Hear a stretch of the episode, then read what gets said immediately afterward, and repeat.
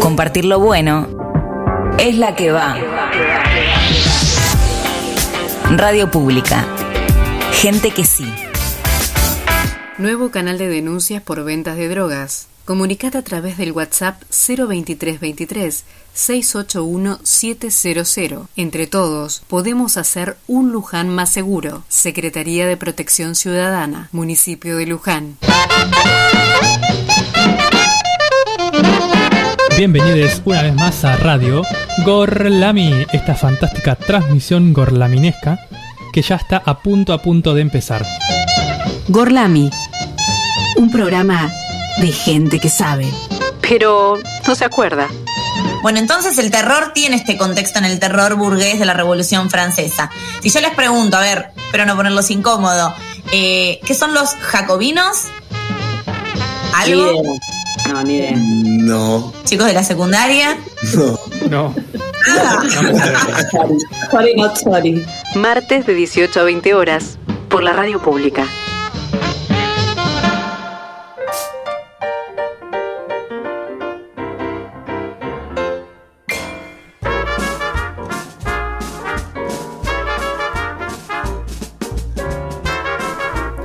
Bienvenidos a Gorlami, bienvenidos a esta magnífica transmisión desde la radio pública de Luján.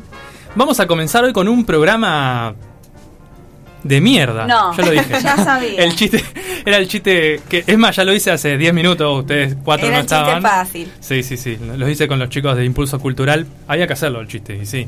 Bueno, sí, hice- era esperable. Lo hice porque si no después va a estar ahí como latente quién lo dice, nos vamos miradas Dale, incómodas. háganlo, háganlo. Sí, sí. Bueno, obviamente no podemos seguir hablando sin antes presentar a nuestro magnífico equipo, comenzando por ella, por las personas que nos conduce por los caminos más sinuosos y más gorlaminescos de este multiverso, y ella es ni más ni menos que Lola.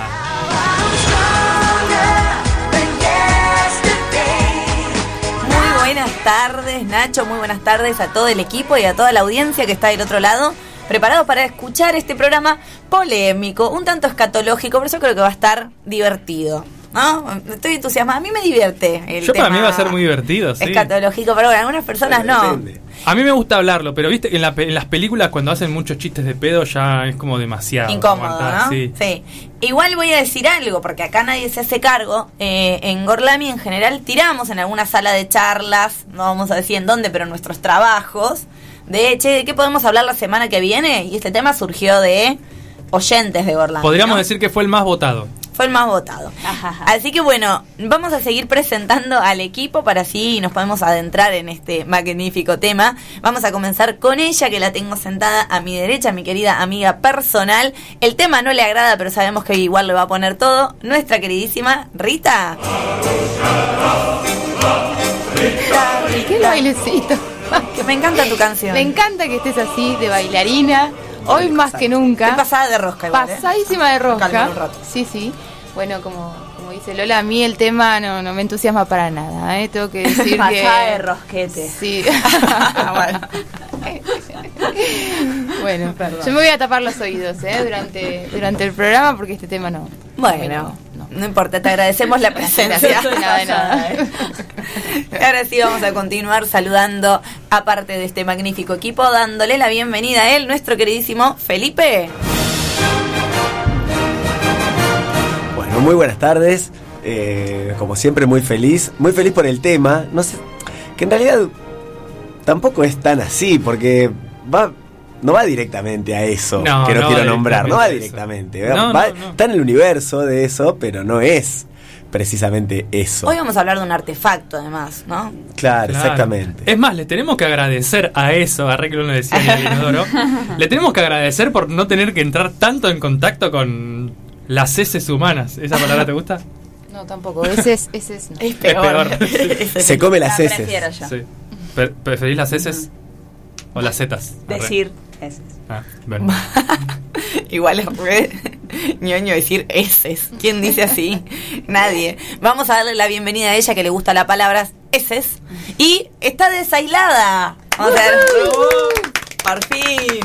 Bienvenida nuestra queridísima Salem. Una perra sorprendente, curvilínea y elocuente. Bienvenidas, bienvenidos, bienvenidas a un nuevo programa en el cual chicos, el programa pasado fue el primero que no estuve. en Mal. Todo Gorlami. De 61 programas. Fue horrible. Cinco días y pico de Gorlami. Así que no lo horrible, escuchen. no lo escuchen a ese. No, y además venís con todos los chistes hoy para tirar chistes. Estoy Una diarrea de chistes. ¿De qué hablamos? No, sí, escúchenlo, que el programa pasado hablamos de Frida Kahlo y estuvo Sí, re estuvo bueno. muy bueno, fui oyente, estuvo bueno. No, Bien. pero se notó igual, se notó. Se sí, notó, me sí, extrañaron. faltabas. Gracias. Sí, tu sentido del humor inigualable y tu claridad para decir las redes, Las el redes. número de teléfono. Noté que hubo algunos problemillas. Hubo intentos. Sí. No, no es ahora. No los mí. vas a decir. Ah, no, porque seguro que falta darle la bienvenida a el cerebro, la columna, la médula espinal, el alma mater de Gorlami, nuestro queridísimo Nacho. Muy buenas tardes para todos. No quiero hacer que, que salen tarde en decir las redes porque me encanta como dicen las redes. Y la semana pasada, la verdad que se hizo, se hizo mucha falta. Muchísima falta. se hizo Yo pensé que podía hacer los chistes que hacía Echa, pero Echa. Echa, Echa y no. pero no. Es muy difícil. ¿Vieron? Años de preparación. Sí, sí, sí. sí. Años. 30. te diría. Dijo la edad. Eh, bien. ¿Quieres saber nuestras redes? Por favor. Sí, dale. ¿Cuáles son? No, hubo problemas con el Twitter y el Instagram, me di Sí. cuenta. Estaba poco aceitado. Nos Sí, pueden seguir en nuestras redes sociales, arroba Gorlami Radio. Nos pueden escuchar en vivo todos los martes, 18 horas. A pedido del público, voy a decir el teléfono un poco más despacio porque, claro, yo lo digo muy rápido, una vez sola, cuesta. Por eso no nos llaman. Podemos repetirlo chicos. todos juntos después. claro.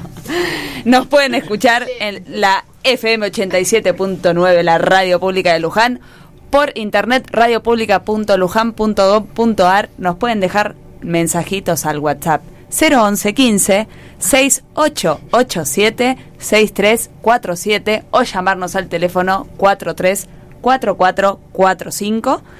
Y si no pueden hacer todo esto a o vivo, estamos en Spotify Radio Orlami, todos nuestros 61 programas, 60 conmigo, uno sin mí. Muy bien. Quiero Sin decir migo. que la semana pasada Sin migo. la semana pasada descubrimos que es 43 44 45 el teléfono. Chicos, Es una eso no me di Sí. cuenta.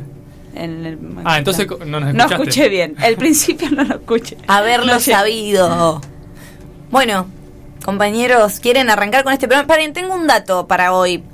Para los oyentes que no nos conocen tanto, acá hay un team, sobre todo yo, fan de Britney, ¿no es cierto? Aquí la cortina, porque Britney es una cultura, es más allá que un artista, es nada, hay que brindificarse en la vida. Sí. Hoy, o sea, desde las 12 de la noche está disponible en Netflix el documental Ah, sobre Free. Britney. Se largaron muchos documentales en esta última semana. Uno de la CNN, que me parece que la deja a Britney como muy, muy expuesta en su debilidad, en sus adicciones, que no está tan bueno. Salieron dos más y anoche se estrenaba el de Netflix. Así que hoy salimos de acá yendo a ver el documental y me parece que Britney va a meritar un, un lado B de Britney Sí, Spears. 100%. Actualización. Hay un programa de ya de Spotify, en Spotify de Gorlami, no sé qué episodio. El capítulo 2. Ah, el 2. Sí, el capítulo 2 hablamos de El Britney capítulo Spears. 2, bis, ¿Y ya bis, hablamos bis. de Free Britney? Creo que Sí, sí, ya, ¿no? ya mencionamos Sí, Free sí, Britney, mencionamos. decíamos que estaba ahí en camino judicial. Perdón, pero hablamos del Free Britney antes de que ella testifique, Sí, cuando sí. se suponía que Free Britney era una conspireta de los fans. Exacto. Porque Britney no hablaba, después apareció. Gorlami, Gorlami es un programa Premonitorio. premonitorio. Sí, 100% premonitorio. Casi que Marcelo, da miedo. escuchate esta. Hablamos, en un capítulo hablamos de la muerte y de Maradona una semana antes de su fallecimiento. Sí, horror. No. no nombren más a Marcelo Bueno, en pero con programas algo de polémicos. interesante. Un día vamos- vamos a- hablar de viajes y de Marcelo. Un- día vamos a, a- a analizar todos los sucesos que hubo post algún programa de Gorlami con respecto al Sí, tema hablado. bueno. Me parece que en uno Torres de. gemelas. No, No, eh, pero eso no lo hablamos. En uno de justicia, algo de violencia policial. Abuso policial. fue todo el lío que hubo con la policía, no me acuerdo en qué En algún lugar. provincia. Sí, tenemos que tener cuidado igual, me parece. Lady ¿no? También hubo post eh, de justicia patriarcal y en la semana eh, se sentenció el caso del camping El Durazno en Miramar, que estaba Sí, ahí, había sí. quedado medio tapado y volvió a salir. Pero para mal. Sí, que podría haber entrado dentro del capítulo, digamos. Sí, totalmente. Sí, sí, sí. Hubo varios casos de, de violencia de género denunciados en esta semana y se hizo muy popular el tema de uno de los nocheros, ¿no? Que Ah, Ahora sí. empezó empezó Ah, el juicio sí. de uno de los integrantes de los nocheros. Creo que es el que reemplazó a Jorge Rojas, es el Sí, que se hizo es, es que solista. es el hijo de uno. Es el hijo de un otro. Y de alguien tiene que ser hijo. pues, El hijo ¿no? de uno de los tres nocheros que Ah. quedaron. Terminó mi frase. Bien, ¿les parece entonces? ¿Alguien quiere compartir algo del transcurso de la semana? Chicos, Me vacunaron. bueno, Ué. así nomás. ¿Cómo? Por segunda vez. ¿Y Muy bien. cómo estás? ¿Llegó? Me duele el brazo. ¿Cuándo? Ayer. ¿Faltaste a trabajar? No, pero quise. ¿No salió? Me dio como cosa. Decir, fiebre. Lo que sí me di cuenta es que yo me desperté a la mañana y dije, voy a ver cómo me siento. Y me di cuenta que siempre me siento mal a la mañana. Y Ay, sí, como más lunes. digo, ah, que Ay, me siento mal, pero igual que ayer. estos digamos. dolores, estos dolores se dan de la vacuna y digo, no, son los de todos los días. Ay, cuando hay que ir a laburar. Así que fui Cuando a duele la igual, vida. Claro, Claro. sí. Y más a esta altura, chicos, No, como está Dios, doliendo la Dios. vida a esta altura del año, costando, ¿no? Justo afuera decíamos que va a venir muy bien el fin de semana largo. Fin de semana El largo. sí. 8, 9, 10 y 11 de octubre. ¿Hay planes? No, No. No. Yo sí. se aceptan. Siempre Sí, ya- hay sí, planes en tu vida, Lola. Sí. Me Bueno. Mendoza. Sorry, no, Ay, qué sorry. lindo. ¿A qué no hay parte? frizz. A San Rafael. No hay frizz. No hay frizz. El pelo te queda divino. Hermoso. Voy a sacar unas bellas fotos para compartirles en el grupo. Chicos, paren. Antes de arrancar con el tema del día, quiero decir: Nunca. ¿Estamos seguros que el evento del día de la primavera era en el Parque San Martín? ¿Es el Parque San sí, Martín sí, ahí sí, de yo Rack? estaba aislada y aún... No, sí, estaba aislada y yo vivo muy cerca de ahí y había una joda bárbara. Y yo estaba... ah, Todo Luján, decía. Queriendo ir ahí. Todo Luján. Me asomaba a mi pequeño balcón que no es y, y escuchaba ahí... "Woo, woo, woo". Pero nosotros Sí. salimos acá de la radio a las 8 y pelín y ya no había nada. Pero empezó ¿eh? a las Ni 2 un de la banderín. tarde. A las 2 de la tarde empezó y dijeron que hasta Pero las 6, perdiste. 7. Claro, pero pensé que era que, conti- que era continuado y me entró la duda si era ahí en lo de los excombatientes, que también No, no, ese fue otro. mucho evento el día de Ese la fue el fin de semana. No, no, estaba todo. Bueno, igual un engaño a pichanga la primavera que nos trae a, ma- a mal traer. Un frío hoy ayer. ¿Dónde estará mi primavera? No sé, podríamos haber puesto ese tema para hoy. Bueno, arrancamos con el tema del día que Rachel Rachel no. Rachel seguro que en su casa Rachel también. nos está ah, llamando por al WhatsApp 011 688 76347 Muerta de ganas de que acá se hable de caca, ¿ok? Ah.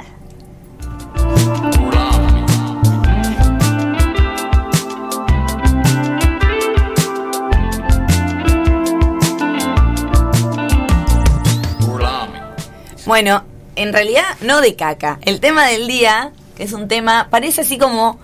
Ya habrán visto que Gorlami te tira un día Frida Kahlo, un día violencia patriarcal, otro día inodoros, ¿no? Como temas random.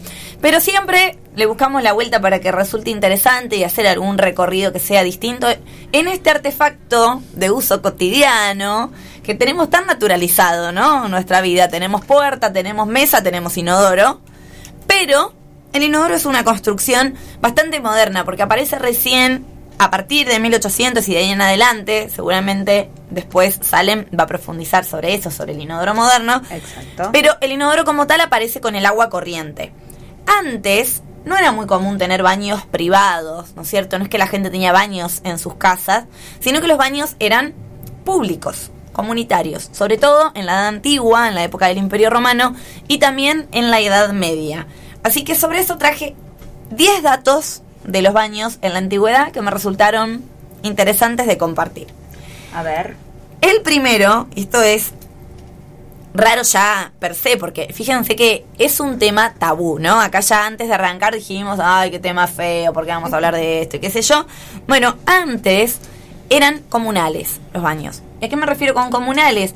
Eran edificios multiusos que proveía el Estado, ¿no es cierto? Construcciones estatales, donde había letrinas compartidas y además había piletas de agua fría, tibia, caliente, estilo sauna, ¿no es cierto? Un spa.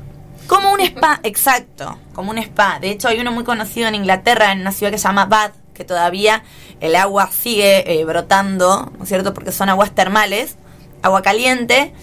Y también ahí funcionaban como gimnasios. La gente iba hacer varias actividades, pero de repente había letrinas compartidas. donde A mí ya me parece raro que la gente se lave los dientes en la misma habitación que hace caca. Ya Sí. hacer toda un montón de actividades varias. al lado del Dicen baño que las partículas. Ay, no, no me las puedo olvidar de heces quedan flotando por la vida. Por eso hay que tirar un dato, el primero, hay que tirar la cadena con la tapa para abajo. Ay, ese dato lo dijiste una vez y me traumatizó. Y sí. para siempre. Y hay que tener el cepillo de dientes con la tapita también. sí. También. Yo pensé que la tapa era para sentarse si querías sentarte un rato. Si te aburrías. Claro. Como asiento, digamos, para Sí. quedarte.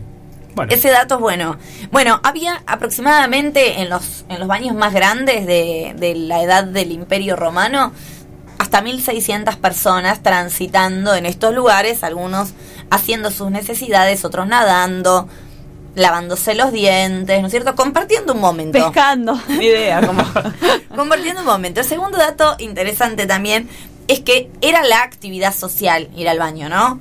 No era como solamente ir por una Eh, quiero necesidad. ver a Juancito, vamos al baño. sí. Ver Y dentro de las letrinas que había en estos lugares, podía haber en, en los baños más chicos cuatro letrinas una al lado de la otra o hasta 50. No. ¿Te imaginas una hilera de 50 personas? No hubiera sobrevivido en una época así, no. no hubiera O no nos daría vergüenza hoy en día hablar Y del no, tema. claramente. No, bueno, pero en esta época, Sí, no, no te podías llevar el diario ni, ni el teléfono, así que mejor ir con alguien. claro, exacto. Antes de en vez de decir, che, nos vamos a tomar una birra, no. Che, nos vamos a al echar un baño. garquito. Claro. Y no era como, viste, hoy uno se Aflojo, aburre. aflojo un poco. Con los chistes. Sí, control de recién arrancamos. No era como hoy que uno se aburre y bueno, para empezar que colgás con el teléfono dos horas más de lo que tardás en hacer Se te tuyo. duermen las piernas. Se te duermen las piernas. Si te olvidaste el teléfono, lees la, contrata- la contracara del shampoo, shampoo, del desodorante crema. ambiente. Acá era un acto social donde realmente se charlaba con los otros. Imagínense que hasta 20 personas estaban sentadas en la misma letrina. Eh, acá el otro dato, eh, asociado a lo que nos comentaba Nacho, que es como asqueroso, en los baños se comía también. Entonces, ya sumale a la escena de tener gente en las letrinas. Ahora no, pregunta Marcelo. ¿Eh? No, no. Yo conozco gente que sí, que va con un grisín y un em, y un, un untable. Claro. No, y después eso para el baño va. Bueno, un café por ahí. Voy a contar No niego ni afirmo. algo, algo mm, que pasó en cuarentena, como mucha gente con esto de la cuarentena, desde casa, desde casa. Dejó Demi Moore, público. no, Demi Moore hizo un vivo en su casa, una presentación de algo y descubrieron que en realidad ella estaba en el baño. En el baño tiene un sillón, tiene como todo un living y se veía como al costado el inodoro. Digo, Bueno, Demi, dale. Susana ¿Qué? Jiménez también tiene un baño así. Es- así que una ella revista. hace todo, o sea, hace un vivo Claro. desde un sillón, desde el baño. Comer sería. Sí, ¿para qué pones un sillón en el baño, no? Sí, yo ¿Para qué también haces un baño de un tamaño donde tenés un sillón? No, pero un baño grande con la bañadera en el medio queda piola, pero un sillón al lado de la bañadera no. Y porque por ahí va con Está bueno igual, uno se van a echarlas, viste que, Sí. es, que es aburrido. Claro, bueno, puede ser. Puede ser. Bueno, en estos baños se comía y acá viene el, el interesante aporte de las ciencias sociales, entre ellos la arqueología, ¿no es cierto? ¿Por qué? Porque a partir de distintas excavaciones de lugares donde habían funcionado baños romanos, empezaron a encontrar cubiertos, restos de mejillones, mariscos. O sea, también se sabe que comían carne de vaca, de oveja. Todo, bueno, obviamente frutas, el- el- imagínense el famoso romano comiéndose la uva, La ¿no es cierto? Ahí en este tipo de sauna. También se encontraron monedas, dados, por lo que se cree que también había juegos, apuestas. Ah, pensé que habían comido dados. Digamos que era como un ir al club, solamente que en ese club se hacía lo primero, lo segundo y todo lo demás. Así que ya, por empezar, Supongo que además era una novedad, una letrina, aco- no acostumbrados o acostumbrados a hacer claro, ahí en, a en hacer en, cualquier en lado. el parque. Claro. Los yuyos. Ir la a la letrina no era para cualquiera también, ¿no? ¿No es cierto? No, Había sí. un determinado estatus social para acceder a esos baños. Pero, bueno, igualmente estamos hablando de baños públicos y construcciones del Estado, que había de diferentes Sí. tamaños y para diferentes sectores de la sociedad. Acá viene el, el dato que Rita no querés escuchar. Tápate los oídos. Yo voy a hablar de un- una especie de antecesor del papel higiénico, si se quiere Ah, sí. se limpiaban después de hacer la cara de Marcelo, ya es, ¿a dónde va este programa? Chicos, vuelvan a la justicia patriarcal. Es tremendo. Eh, Sí. se limpiaban con una esponja Con de mar- gorritos de invierno. con una esponja de mar atada a un palo, pero que como el baño era público, claro, como la que usamos para rascarnos la espalda, pero como el baño era público, la esponja Se la pasaban entre todos. Y quedaba ahí. Quedaba. no, no quedaba ahí. Era una onda, me imagino, yo vieron la escobilla que uno usa para el Sí, Yo sí. también me imaginaba. Porque yo vi un par de videos buscando y lo vi eso. Bueno, había un balde, tipo, imagínense, entre letrina y letrina, con dos palos con la escoba, eh, la la, esponja. esponja. perdón, y se usaba agua marina, agua marina o vinagre. ¿Vieron que Sí. el vinagre te Tapa saca el todo. sarro del inodoro? Yo por eso no como vinagre. El vinagre, hay que hacer un programa del vinagre y todos los multiusos del vinagre, porque realmente, bueno, lo usaban para desinfectar las esponjas, ponele. Dejaban la esponja ahí en el balde, igual, ¿qué problema si ibas con alguna lesión? Pasarte pues la esponja con- avinagrada, ¿no? Pero bueno, la esponja era compartida. Y esto podría, podríamos decir que era como el antecesor del papel higiénico. La Eh, salud ante todo. Sí. también, paren, igual eh, algo que a profundizar en otros, en otros programas. El concepto de vida privada, ¿no es cierto? Eh, viene más o menos de la mano con lo que hablamos en un programa de el amor romántico.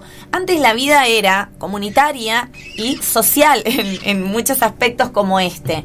Por ejemplo, ir al baño era un evento social y familiar.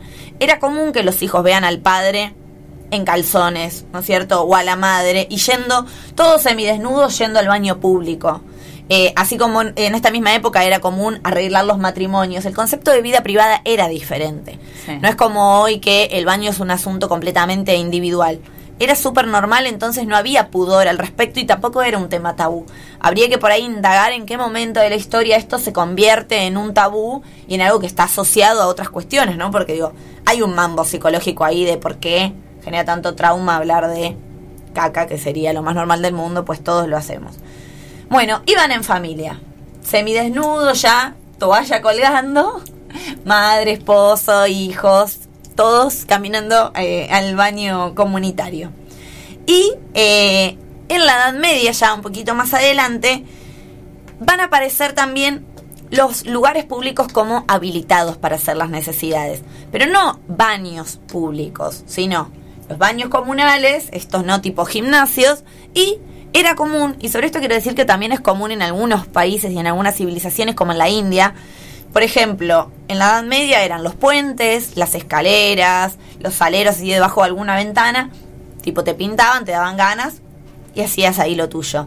Y en India es muy común ver que la gente tipo se baja del taxi para arremangarse y hacer pis al costado de la calle, pero como que yo les diga en la avenida 9 de julio, no en el medio del campo que a uno por ahí, viste, estás haciendo un camino de ruta largo y te agarras en, sin... en la 9 de julio se ven cosas también, ahí en esos canteros. Que, Bueno, pero acá está como muy institucionalizado, no es que vieron que acá uno se va de vacaciones, agarras ruta, no llega a la estación de servicio y estás, no sé, con alguien con apuro, frenas, se abre la puerta del baño y uno se hace un pis de urgencia. Bueno, Rita no. O un No, pis de no urgencia. me encanta.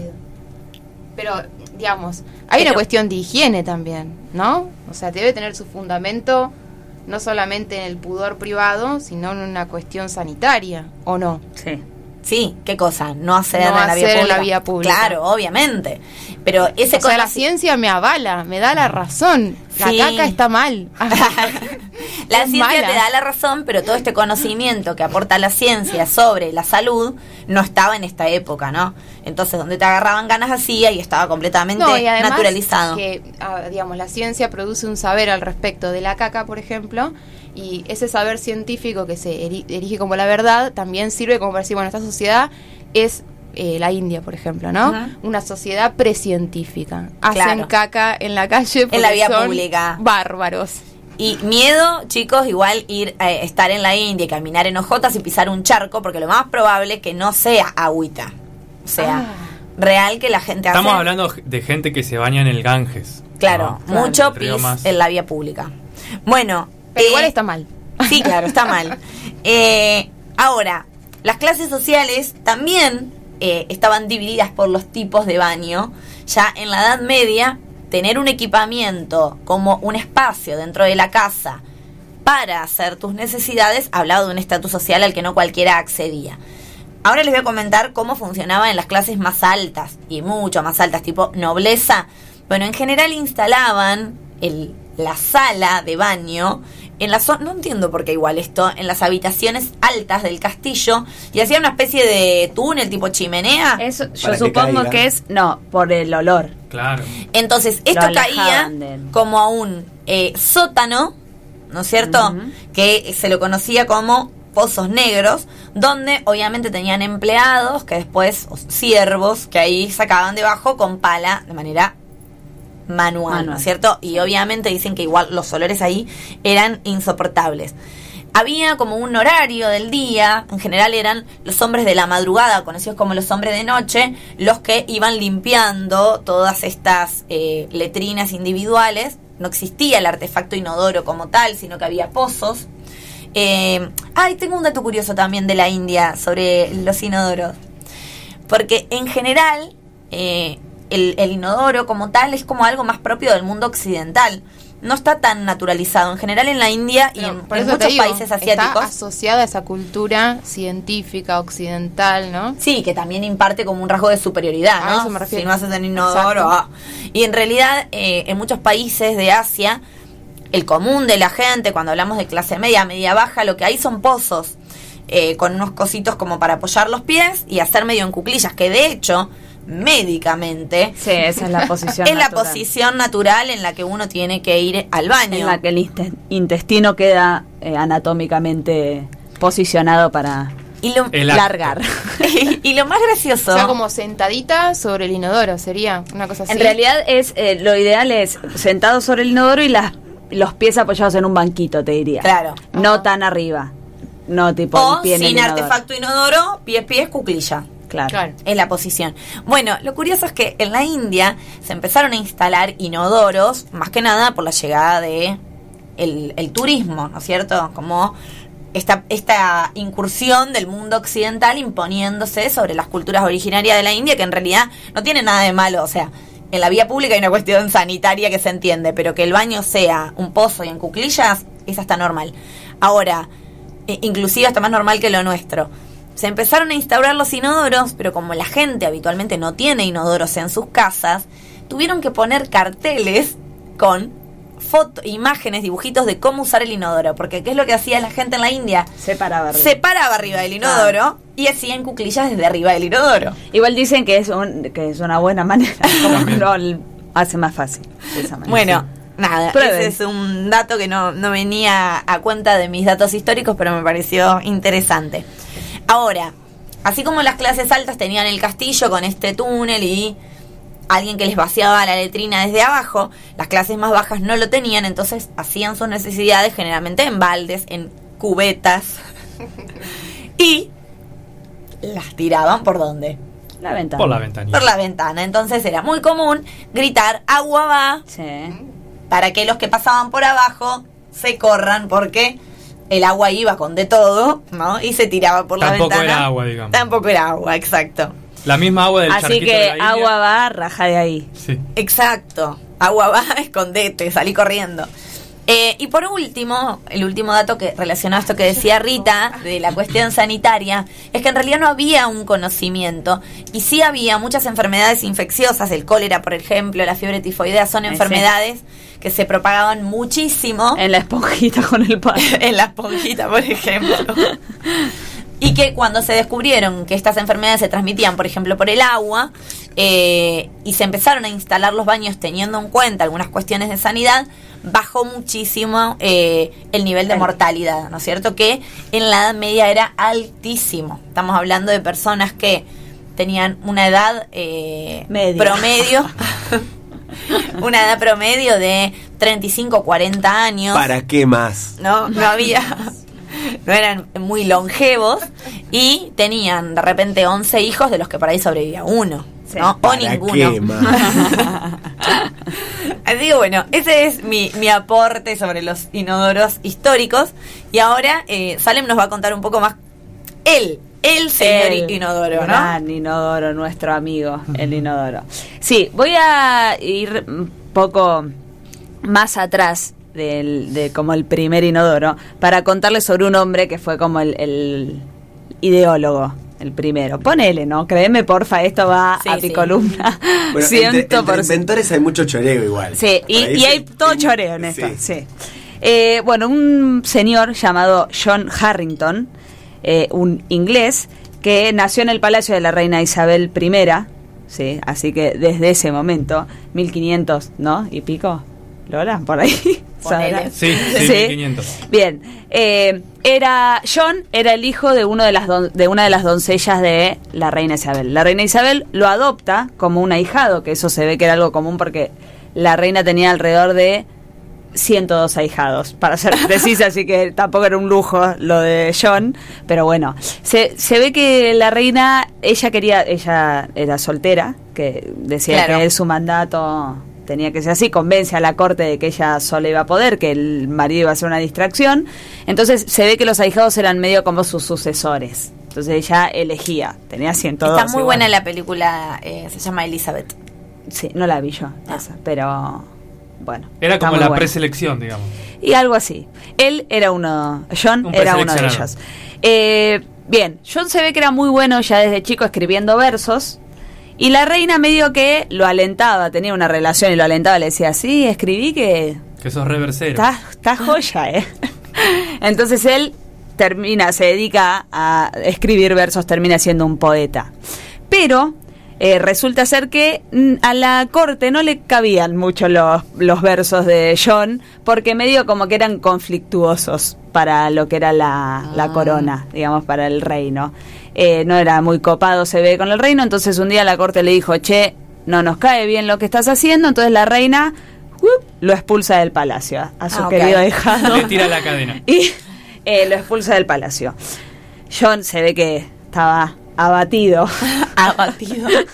por esto, conociendo la obsesión de la reina que tenía con la limpieza, se ve que la reina eh, tenía, bueno, una obsesión con la limpieza, lo que acabo de decir, ni más ni menos. Y John lo sabía, pues era su ahijado. Entonces dice, ya sé, para que me vuelvan a tomar en el palacio, le voy a hacer un regalo que la va a dejar Boquiabierta. boquiabierta, la dejar Tónita. Ah, no, nada. Exacto, atónita. Y entonces decide inventar y crear un, lo que hoy conocemos nosotros, inodoro. Para ese momento era como un trono, imagínense, y si lo googlean, eh, hay una foto que es como un trono de madera con un orificio donde uno se sienta y como un tazón de porcelana que eso tenía como un desagüe que era lo mismo que contó Lola hoy donde iba para un pozo y bla bla bla Eh, divino entonces dice listo con, sí con esto No me deja volver. no vuelvo y ya está Perdón, no queda nada eh, quiero hacer un, un linkeo con la familia real, porque la primera reina Elizabeth está asociada en linaje a la reina Isabel actual, ¿no? Sí. Y buscando un poco sobre inodoros y qué sé yo, descubrí que eh, el príncipe Carlos parece que tiene como un mambo gigante con los inodoros. Y a todos lados donde viaja se lleva una tapa de inodoro especial ah lo leí y su propio papel higiénico. Jennifer López pide un inodoro nuevo a cada lugar que va otro dato que tiro Hashtag dato. para que lo sepa. Chau, ¿no? Acá se sabe de todo, es así. Eh, bueno, es que está bien. Yo creo que después de todas estas noticias, yo también lo haría. Por lo menos la tapa de inodoro está buena. Una vez, hace mucho, en lados. CQC, o sea, hace mucho, habían hecho un programa donde habían analizado con microscopio los billetes. Ah, y los están, los billetes están llenos de caca, lo siento. Ay, Dios. Llenos. Porque la gente, no sé, va al baño, toca plata. Lamento decírtelo, Rita. Ese llenos, aparte de la repetición de ese lleno. Lleno. A No se puede escapar. Bien, perdón, Salem. No, por favor. Eh, quiero re- eh, decir que esto era para 1597, exactamente, el año Bien. en el que John le regala a la reina Elizabeth eh, esta especie de gran orinal en un trono. Eh, bueno, no se sabe muy bien, igual hay como muchas versiones, yo que estuve hablando con muchos de la época. No se ponían de acuerdo. No se ponían de acuerdo, no, pero no se sabía por qué no le gustó para nada a la reina el regalo de John. algunos dicen que era como por pudor, como che, no te metas en esta, en este sentido de mi vida, que serían Qué mis medio de subir regalar un necesidades. inodoro, ¿no? Y es raro, por lo, no sé si de subir, pero raro seguro. Otros decían que lo veían como algo ridículo, como que no tenía sentido lo que él estaba haciendo. Otros lo veían como cero práctico, como, che, ya se, ya se hace de esta manera, ¿para qué vamos a instalar un trono con un orinal? ¿Qué estás haciendo en, en- en el palacio? Entonces, no se sabe muy bien, pero la reina rechaza este regalo y además le prohíbe patentarlo. Le dice, mira, además, es ridículo, horrible, me da vergüenza y no lo vas a patentar, entonces para que no haga más. ¿Entendés? Como ya está suficiente con esta horrible cosa que has hecho, no vas a hacer más. Y pobre, además, esto es un dato de color, lo destierran a no sé dónde para que escriba versos sobre la guerra de no sé quién. familia. Así que pobre John. eh, Le salió re mal. Le salió re mal el, el regalo. Bien, no es hasta 200 años después que llega el- un hombre que toma esta idea que se conocía sobre este gran orinal eh, que había creado John eh, y logra inventar un artefacto que se le llama inodoro porque él lo que inventa es, eh, el nombre es Alexander Cummings, él lo que inventa es este sistema de el caño en forma de S como acostada, para que lo, lo imaginen, en el cual queda agua estancada limpia, queda el agua, o sea que también se tiraba agua limpia para largar todo lo feo que había y el agua limpia quedaba estancada, lo que hacía que el olor no subiera. Hacía como un Ah. tapón esa agua limpia, entonces el olor no subía, entonces sin olor, inodoro. Bien.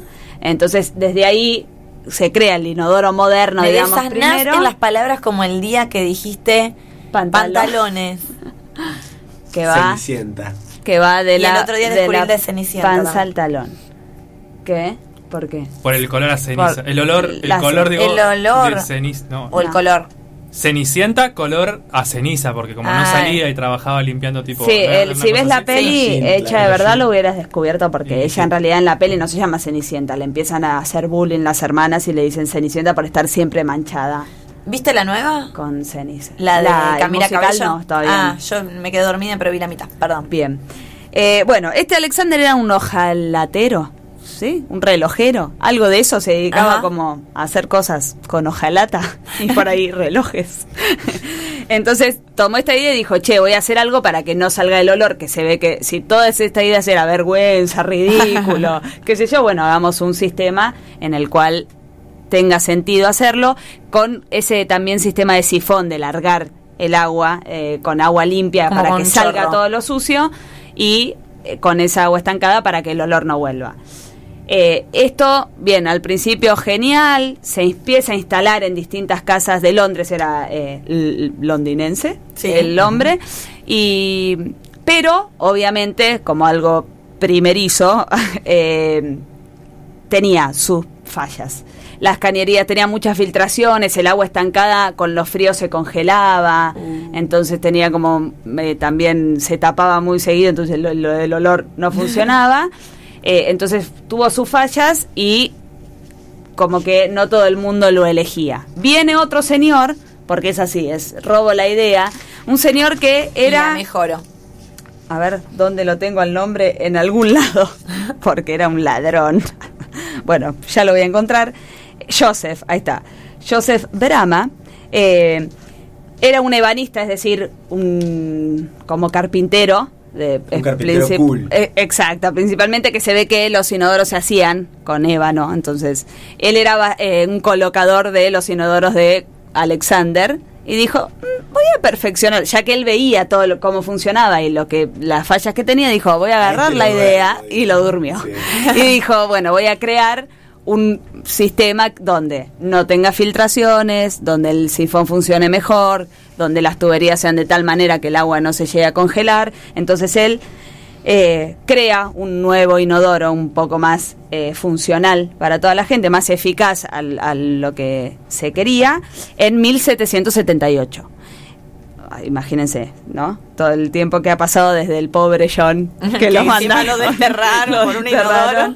Eh, y entonces él patenta este inodoro, mucho más pro eh, en ese año y obviamente mucho más exitoso que el anterior. Eh, voy a decirle al- algunos, eh, con esto cierro, algunas eh, progresiones que, que tuvo el inodoro. En 1819 u- uno crea uno sin la válvula, esta de como de del sifón de cerrar, porque lo- los inodoros tenían una válvula que hacía que abría las tuberías y las cerraba, que eso generaba las filtraciones y hacía todo el lío.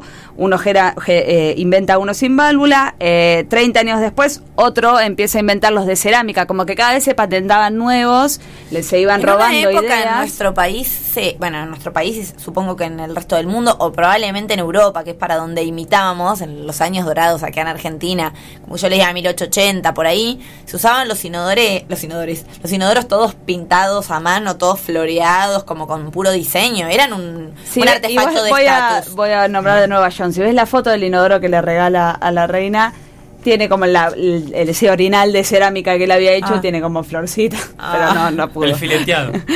Eh, en Ay. 1880 es cuando se inventa eh, el flotante eh, con un corcho que hace que el agua Un se corte y tengas la mochila, exacto, que es Se el- me rompió. como el, el inodoro que gracias, Gracias. Eh, que es el inodoro con el sistema que tenemos hoy en día que era con se acuerdan y en el yo me acuerdo de los baños de mi colegio tenían esa mochila Sí. arriba bien alta Sí. con ese cadenón enorme pesado, un ruido bárbaro.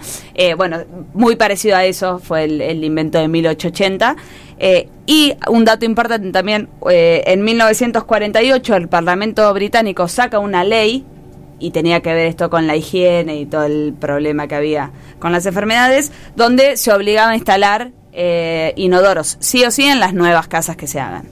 Eh, Nada de seguir con el agua va. Ya. Agua va. Que el inodoro hace 200 años, pongan uno obligatorio. Bien. Y, y de ahí se siguió evolucionando el inodoro a cosas estrambólicas. Y digamos que de 1880 a la actualidad, en términos de sifón y todo Y eso, no ha y nada, tanto. no. No ha cambiado tanto. Salvo en un país Del que vamos a hablar después del del que vamos a hablar ¿no? después de la canción. Así es, le quería meter misterio. Muy bien. Estamos aquí en Gorlami desde la radio pública de Luján y vamos a escuchar un temilla. Estaba difícil encontrar temas sobre inodoro, sobre todo lo relacionado con eso, así que yo lo voy a presentar y cada uno se imagine lo que quiere. Bien. Vamos a escuchar El temblor de banda Los Chinos.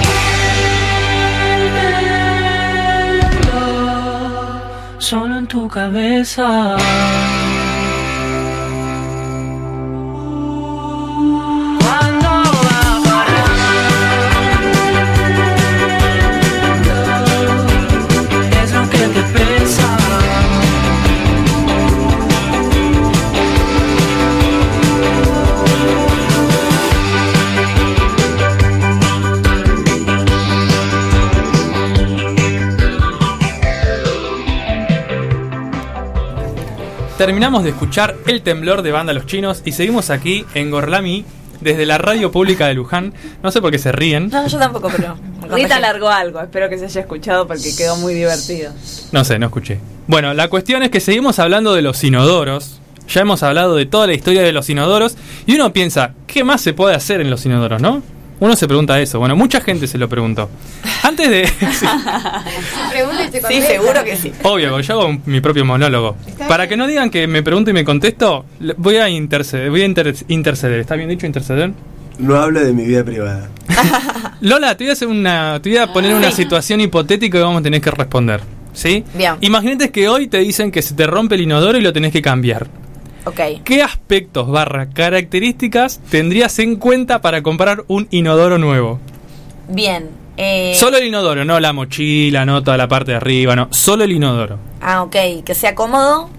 Que tenga la tabla de madera porque las de plástico no me gustan y pellizcan. Sí. Está bien. Sí, sí, sí, sí. ¿Y esas acolchonadas? Ah, no, no. que se calientan aparte. Ojo. Eh, ay, no puedo decir. Ay, perdón, me ahogué. No voy a, Dele no voy a toser. Eh, no puedo decir nada de la cadena entonces. La cadena no, el inodoro nada más. Bueno, nada, que, ten- que sea ¿Color? en el ¿Algo de eso? Ah, blanco, blanco, yo, blanco.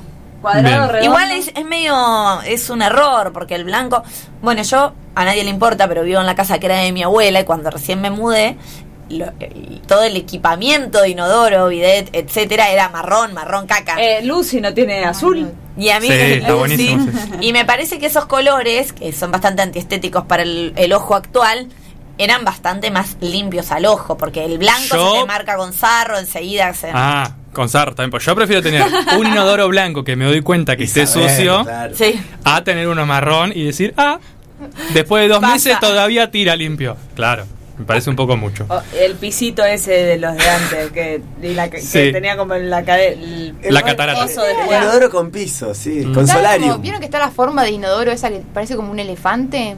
Ese inodoro que, o sea... Que la parte Como el se de los cubiertos. Sí, Bueno, ese es el sifón. eso, feo es el sifón. Claro, ese es el sifón. Esa es la forma de sifón. es. Bueno, hablando del de catarata, justo antes, cuando estaba con Impulso Cultural, hablando de los inodoros, me decían que eso era para tener visión de las heces De después de defecar, para tener un control y llevar un control. O por si te habías tragado una moneda, poder recuperarla con Claro. más facilidad. Es más, decían que venía con unos palitos para revolver. Mentira. No, mentira. Eso lo agregué yo. Obvio, no. Bueno, la cuestión es que de todas las características que dijiste vos, Lola, Sí. no está ninguna en la lista que traje yo de lo que traen los inodoros ahora. Les voy a leer. A ver. A ver. Los inodoros-. Yo quiero dar mi testimonio sobre Y re barato porque los tuve el gusto. ¿no? en un país, en un país que todavía no les voy a decir, pero ya se pueden imaginar, tienen las siguientes características. Ya se puede Una persona. imaginar. Y China, ¿No se imaginan seguro. Ah. qué país es? Eh, que- ah, Vamos a hablar, vamos Dale, a hablar. dale, A ver, escuchemos. a ver. Por Primero. ahí es malísimo, por ahí es súper novedoso. La lista. Estoy escuchando. Ah, no, no, No, nada, no dije nada. La lista. Calefacción. Ah. ¿Se es bastante calienta la cerámica, digamos? No, donde vos te sentás. Ok.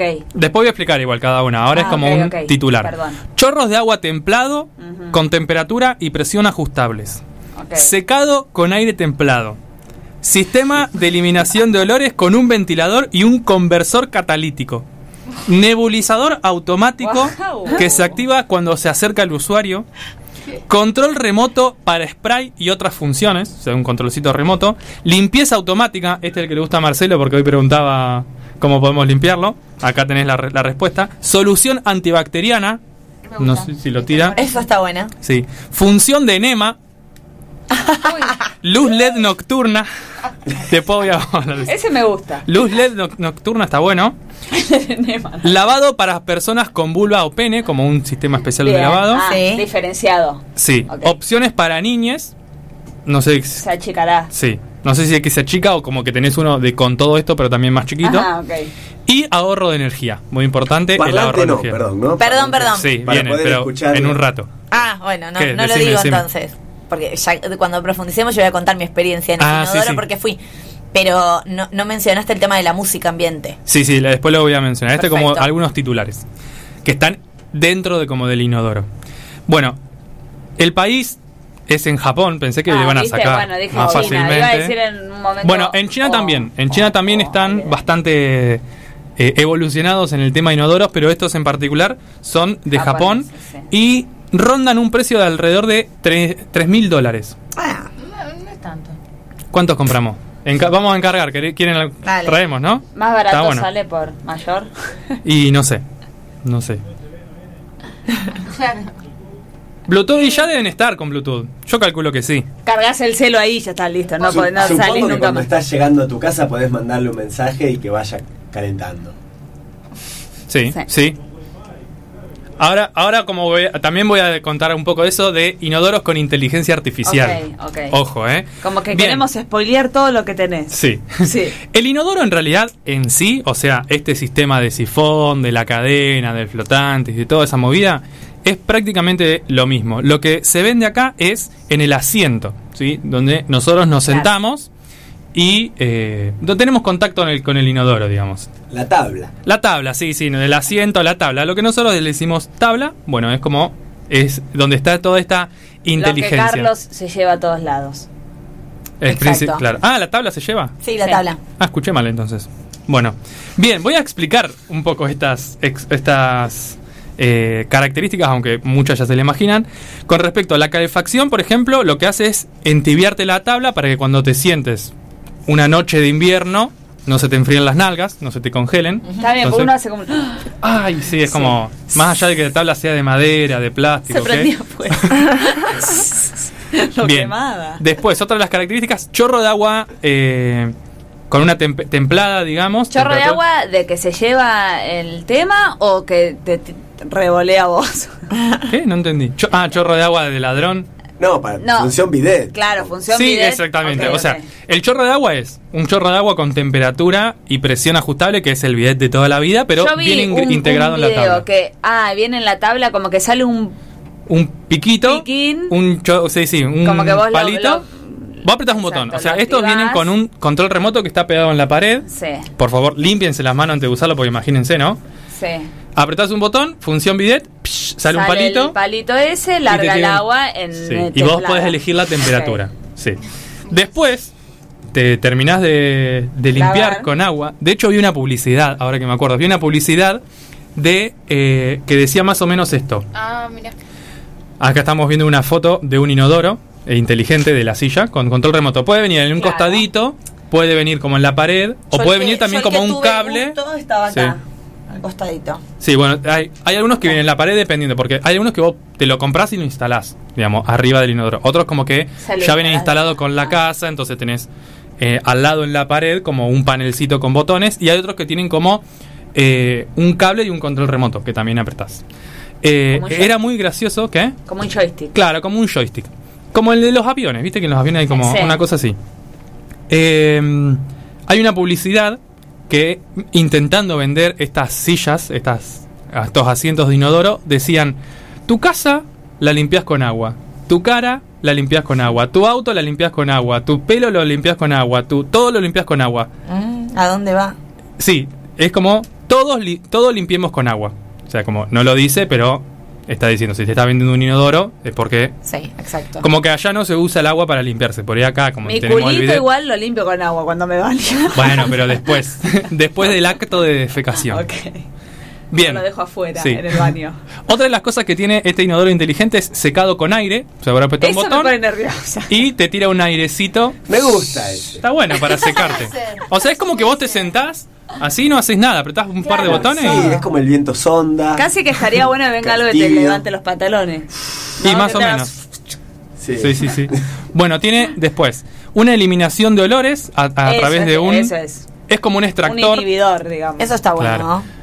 Tiene un extractorcito también dentro del inodoro, que también lo conocemos, pero nosotros lo tenemos por fuera.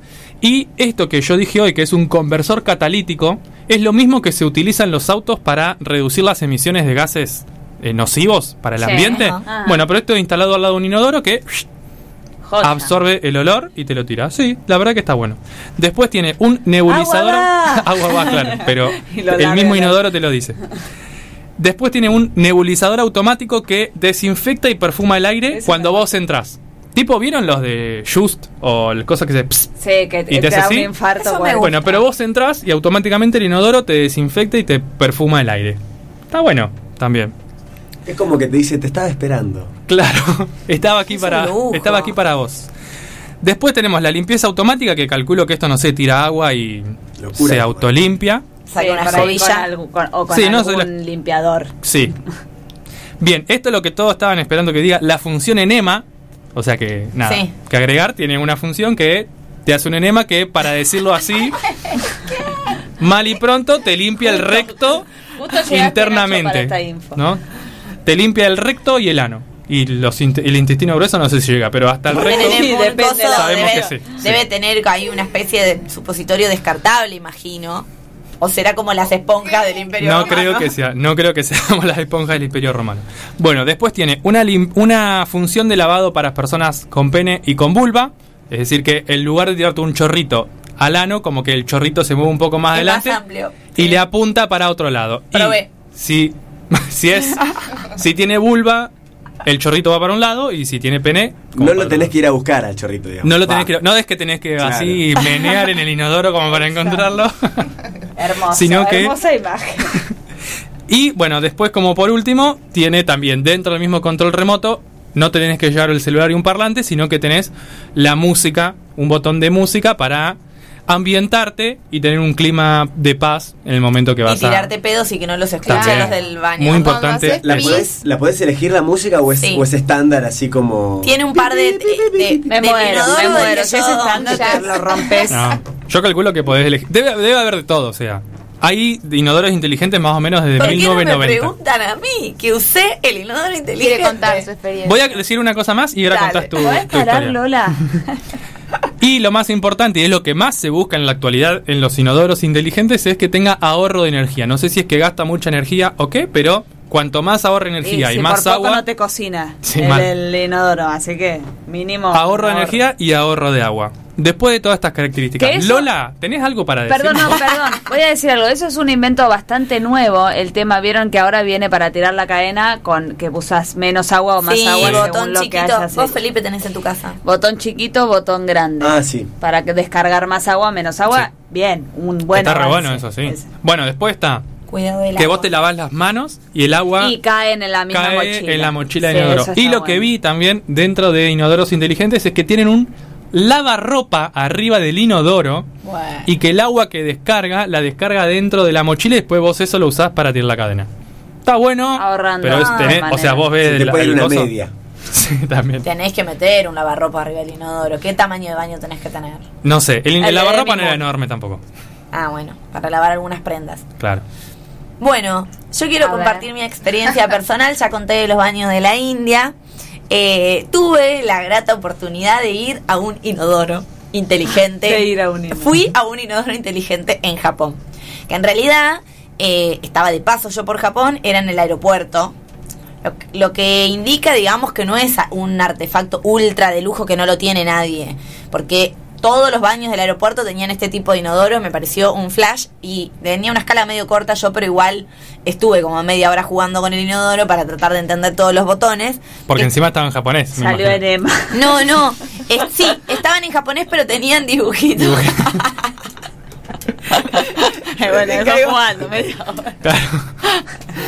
No, eh, este, traté de entender lo de los chorritos de agua. Pene vulva está muy gráfico porque tiene dibujitos. Pene y vulva. Bastante estereotipado igual los dibujitos porque obviamente el chorro rosa ¿no? Y el chorro celeste. eh, Bueno, acá no decía pene y vulva, decía hombres y mujeres, ¿no? No, obvio. Lo adapté. Me parece bien. Eh, y la música ambiente, no sé, no quiero flashearla, pero creo que tenía como ocho temas, como que yo te diga, ¿viste la contestadora automática que te tira No, me muero. un Beethoven, una cosa así? K-pop. Sí, un tema de K-pop. Y tiene un volumen así que banca el ruido ambiente, digamos que uno puede hacer lo suyo y no sentirse inhibido con el baño que está inmediatamente al lado. Todo lo contrario a Pero, ya que se escuche la música y se asocie esas ocho canciones a la función pis caca, ya- Enema. y claro, es como que uno ya sabe, ya escuchás la música y decís, ah, está. Ah. Este se está no tremendo. importa, no importa, Cuando, está bien. cuando elige esta es porque. No, no, pero ya también se, esto No, puede y si es un baño, y bueno. Y bueno, pero está entrando bueno. un baño, la gente no La está pregunta jugando es vos, como Lola. ¿qué preferís escuchar? ¿Qué preferís Entré a lavarme escuchar? las manos, solo eso. Al- Para Elisa, No eh, ¿qué preferís escuchar? ¿Para Elisa en 8 bits o un pedo? No, no, no. No Para pensé que iba a venir eso de, Bueno. de opción. Bueno, nada. Para Elisa en Fui en el pedos. 2017 y me pareció como novedoso, no lo había visto ni escuchado y también se- esto de calentar la tabla y posta que es re inmediato, o sea, apretás un botón y la tabla se calienta, no probé el nebulizador y todas esas cosas. No, pero eso debe ser como en- también en los pro pro. Y paren, en otros países de Asia, que no existe el bidet, ni tampoco la función bidet en los inodoros tradicionales, tienen al costado del inodoro una manguera. Yo tengo eso en mi casa, ¿eh? Posta con el psh, con un Como un duchador. Sí, Un sí. duchador anal, ese. Ese. Sí. psh, psh, en, en mi casa hay uno de esos, en el bañito nuevo. Bueno, ahí está. Eso es más habitual de ¿Querés ver. ir a jugar? Sí. O el, también lo decíamos con impulso cultural, con los Claro. chicos. Ese cosito que tiene como una palanquita que le pones la palanquita y se mueve. Mi tío Es tiene un- ese. una bombilla. Es un Una bombilla. Es una bombilla. Sí. Es una bombilla, sí. Y me parece, Nacho, si lo tuyo ya está No, todo no, no, voy a continuar. Ah, perdón. Me falta, me falta. No, muy poquito, muy poquito. Lo que quiero decir es que para los japoneses el inodoro es prácticamente un emblema nacional y es, es posta. O sea, el Estado se encargó de... Como el Seibo acá. Como el ceibo acá, allá es el Como inodoro. la vaca en la India. Claro, más o menos. Vam- Vamos a decir que más o menos. Para no ofender a nadie. Eh, el, el Estado apoya y eh, subsidia un montón de, de gente para que pueda instalarse el inodoro y lo utilizan, es decir, que tengan o no un, in- un inodoro inteligente como índice de prosperidad.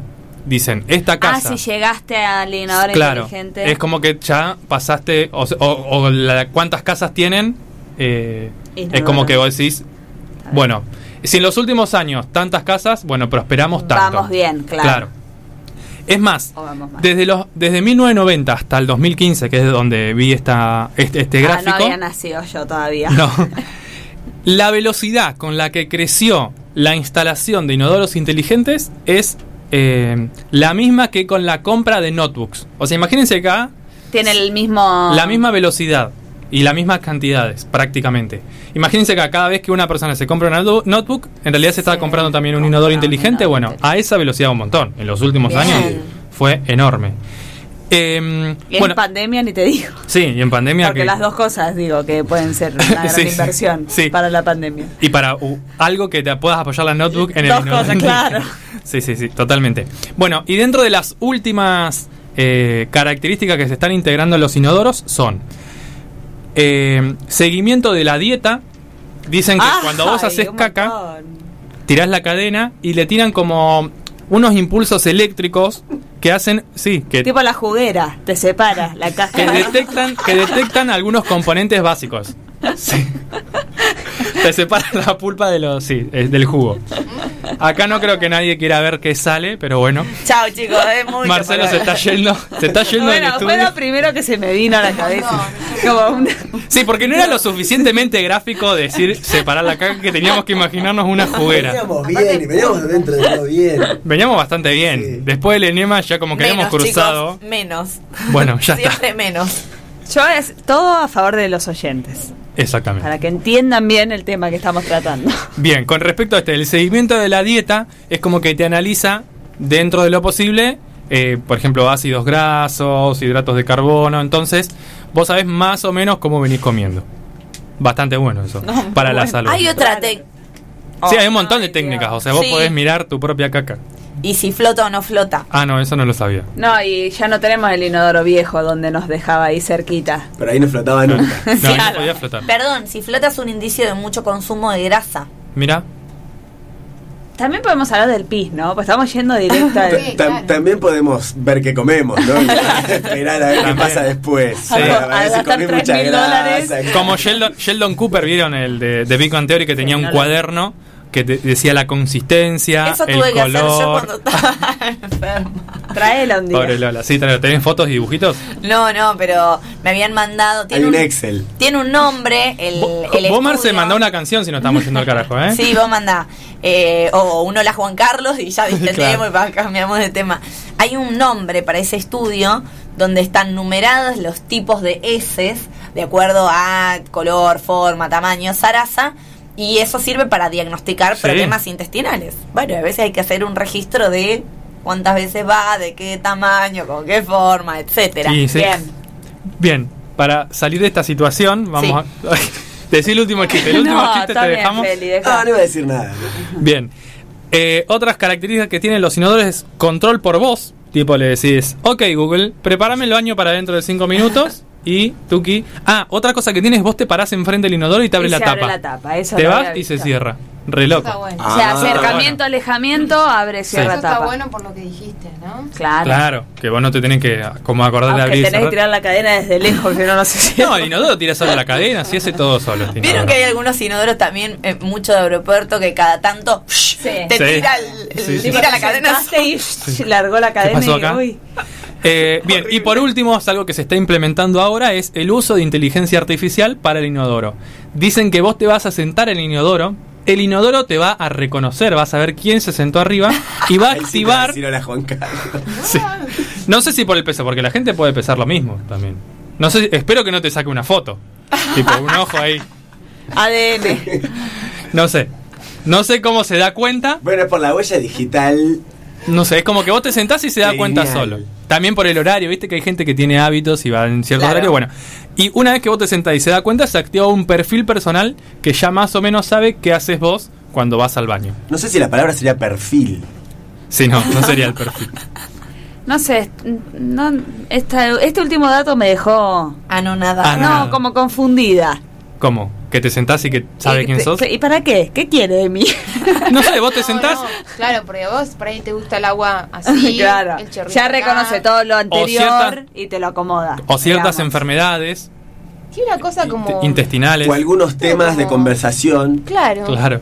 Como familiar. La dieta, ¿no? O de sea, nuevo, eso también el inodoro inteligente está reemplazando a los A la spa ma- de al amigo, a la madre que te cambia el pañal. Te está reemplazando a las personas que tenés Claro. alrededor, básicamente. Sí, sí, sí. Creo que ya hemos hablado tanto del inodoro que podemos pasar a los mejores amigos del inodoro, ¿no? Sí, Sí. me parece que sí. Que me parece que hacen falta. Exacto. Así como estaban Batman y Robin, también el inodoro, por lo menos en estas latitudes, está acompañado de otro gran invento, que es nada más y nada menos que el bidet. Eh, Compañero. Hay siempre una un debate en torno a bidet sí, bidet no, bidet cuándo, bidet cómo. Bidet post papel, bidet pre papel. Exactamente. Post papel. Bueno, veremos. Hay de todo. Eh, el término proviene del francés caballito. Por la forma en la que uno debe sentarse, ¿no? Caballito como de juguete. Parece que en bidet. Parece que en francés bidet es como caballito de esos. de- Mira, Bien. Bueno. em, Qué, pres- qué Es un- presuntuoso ponerle nombre en francés. Porque es ahora. un recipiente. Y porque lo inventaron, me parece que ellos. No. ¿Quién lo inventó? Mira, me estás arruinando la tarde. Y yo no sé si es un invento argentino. Es un invento argentino, el Pero bidet. Sí, hombre, bidet. ¿Y por qué se llama bidet?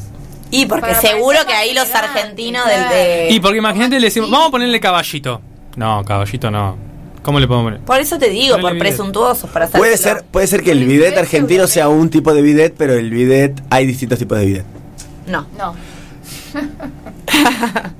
la Argentina. Es un, es un recipiente con agua corriente, desagüe, generalmente fabricado de porcelana losa, diseñado para asear la zona perineal Eso. Sí.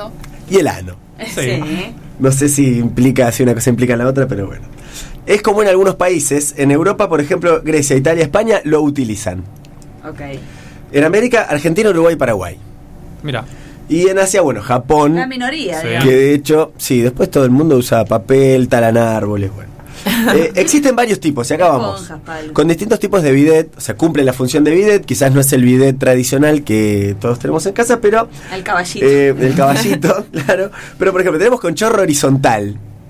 Yo una vez vi uno en un hotel en Mar de Plata. Es un chorro que sale así, medio raro de usar. Qué loco, sí. Sí. No. ¿Y a Eh, dónde? el chorro sale y Ah, es tenés tipo que. hidrolavadora. Es como una hidrolavadora, pero, pero eh, horizontal. Va- Como una rebota función, contra la misma pared de la, de la taza, digamos. Como que rasca, rasca. Después tenemos el nuestro, el viejo y querido ducha invertida. Ducha invertida ese. El que hace llover, el que llueve de abajo para arriba. Moja sí. todo el baño. No te entiendo nada. y de grande también. Eh, y después hay dispositivos como los que hablábamos recién, esta bombilla que se adhiere al inodoro, Bien. o el Toca discos. Pituto, dirían algunos. Bueno.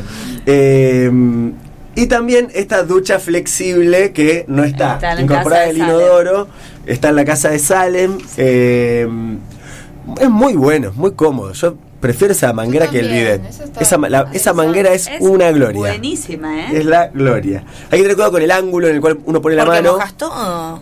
Mm, No, no mojas todo, pero por ahí te mojas vos, la mano. O sea que. Como, Sí, como que mejor de adelante. Bueno. Eh, bien, ¿cómo se usa el bidet? ¿Cómo, se usa el bidet? Me siento como si fuese un caballito, pero mirando para qué lado. No. Ay, me estás cargando. Contrario a las canillas, no, de hay, frente. hay teorías, ¿no?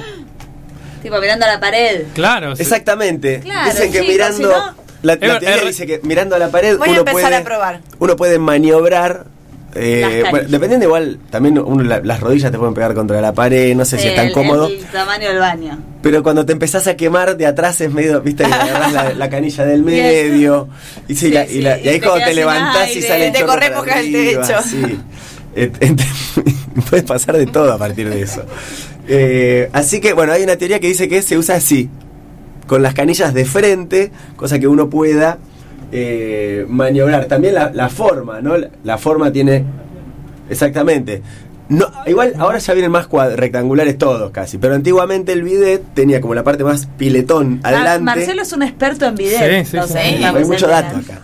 Y más angosto en la zona donde uno pondría las piernas Claro. en el caballito. Claro. ¿no? Como La, montu- bota, la montura. digamos.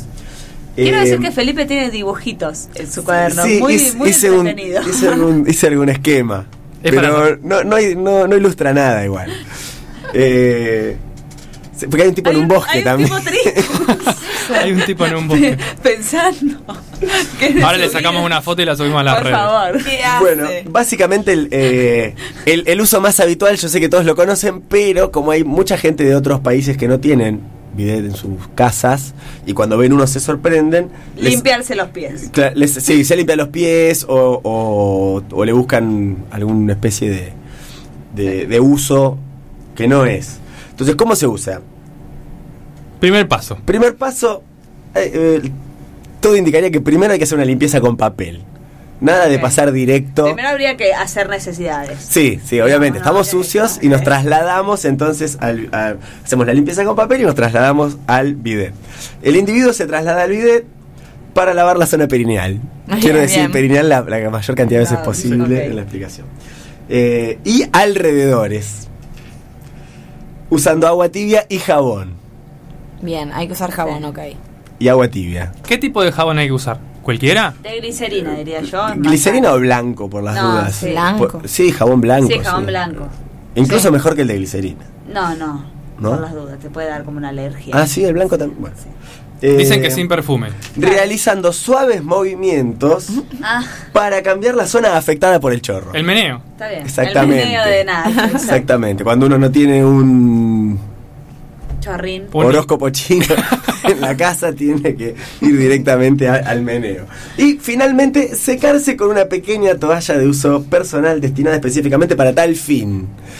Claro. ¿Cuántas polémicas y cuántos problemas ha habido por decir esta toalla que vos tenías Esta que acá cuelgo acá"? colgada? ¿Para qué la usas? ¿De qué? cu- ¿Dónde va? Porque hay gente que no tiene al lado del bidet el, el, El clavo para, sí, el para la toalla claro. y de pronto quizás aparece donde sí. están la toalla de la mano, una más chiquita al lado. Las dos juntas. Y uno dice, ah, ¿qué hago? Rara. Ah, una de ser para la cara y la otra para las manos. En época Una de será-. No. ¿Qué hiciste con.? Bueno. eh, puede fallar. Importante que la toalla sea para tal fin. Y después el problema es que tenemos la cadena con la tapa abierta, ¿no? Limpiarse la cara con la Claro. toalla. Es importante el tema del uso del bidet igual en la presión del chorro y la frecuencia con la que se usa, sobre todo para las mujeres, porque puede generar muchas infecciones también. Mm. Exacto. sí, el no uso excesivo no es lo más recomendado, No. exacto. Ya ahí nos estamos yendo a otro tema. Bien, eh, con respecto al, al video, ¿alguna duda? No, no, ¿No? claro. Señor. ¿Está todo claro? Eh, no sé cómo estamos de tiempo, si quieren podemos hablar de el otro amigo del inodoro que es el papel higiénico, pero Yo creo que una Ah, breve una- una discusión podemos tener. ha- hacemos una, una re- una revisión histórica. Una Una barrida por ahí. Eh, Barrida. Porque eh, si bien en los países que nombramos el video está popularizado, en el resto del mundo se sigue utilizando el papel higiénico. Dice, algo, algo tienen que hacer. Algo tienen que usar. ¿Cómo nace? ¿Cuáles son los orígenes del papel higiénico? Los antepasados. La esponja romana. Antes de la esponja romana, Ah, hojas. cueros, Ah, pieles. Hojas también. Yo leí que lechuga. hojas de usaba. lechuga por su suavidad. Que era como- Eh, pero medio frágil la veo, como que te queda, quedas pagando. Sí, no sé la lechuga antigua cómo era. Y aparte era orgánica la lechuga, no como ahora viste esos lechugones. Bueno, y chala de choclo. ¿no? La- la- Ay, no, Ah, choclo. para mí choclo. esa te agarra la diada y te corta. Sí, para mí también. Piedras, vasijas rotas en la antigua Grecia. Uno agarra una vasija rota. Yo leí eso. Bien. Era, hasta era de la alta sociedad la vasija. Y sí, porque primero hay que tener una vasija. Después Se tiene que permitir romper, que se te rompa, Y pero- después si bueno, alguien que te la lleve al baño, para alguien te la lleva. Bueno, si sabes, voy a juntar estos pedazos de vasijas y. No, no, Para- así voy. Porque andás No. a ver dónde tuvieron esas vasijas Bien, antes. después sí aparece en Roma la esponja que se sumergía en vinagre y bueno, que se compartía. Eh, en China también aparece un, un primo de este palo higiénico, pero en este caso de bambú. Y sí. Está bien. Como hacen los Sí. chinos, todo. Eh, Pobre panda. Así como. Se sin comida. si, si- si bien los chinos usaron el palito, son los que inventan el papel higiénico. Creo que inventan el papel también. en Inventan todo. ¿no? La pólvora, Todo bueno, todo. Eh, el papel higiénico. Aparentemente con la invención de la imprenta también empieza a haber más papel común en las casas y esos libros que ya no servían, revistas, cosas, folletitos, iba todo al costado del baño, ¿no? Ese revistero que uno pensaba que era para entretenerse, bueno. La Biblia y el calefón. Eh, Sí, Hay que explicar la Biblia y el calefón. la- La- sí, dale. dicho. A ver. No, que cuando te repartían Biblias, agarraban como la hoja era finita, Ah, la dejaban al lado del calefón, que era donde estaba el, ino- El el baño. baño. Entonces era esa, como esa imagen, la Biblia y el calefón, de usar la Biblia para. Ah. Es- es- exactamente, ya en tiempos de, ya en tiempos de la imprenta.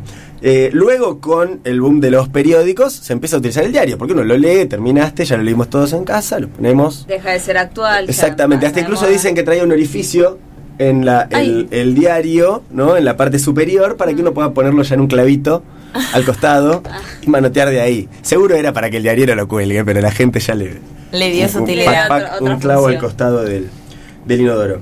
Eh, 1857, un antes y un después en la historia de la humanidad, Joseph Gagherty inventa el papel higiénico porque el diario le raspaba y él tenía hemorroides. Entonces dijo, Así necesito que no algo... usó vasijas. Sí. Porque- Entonces dijo, necesito algo que me ayude para esto e inventa el papel higiénico, pero en hojas individuales, como la cajita, ¿vieron? Claro, Claro. el pañuelito.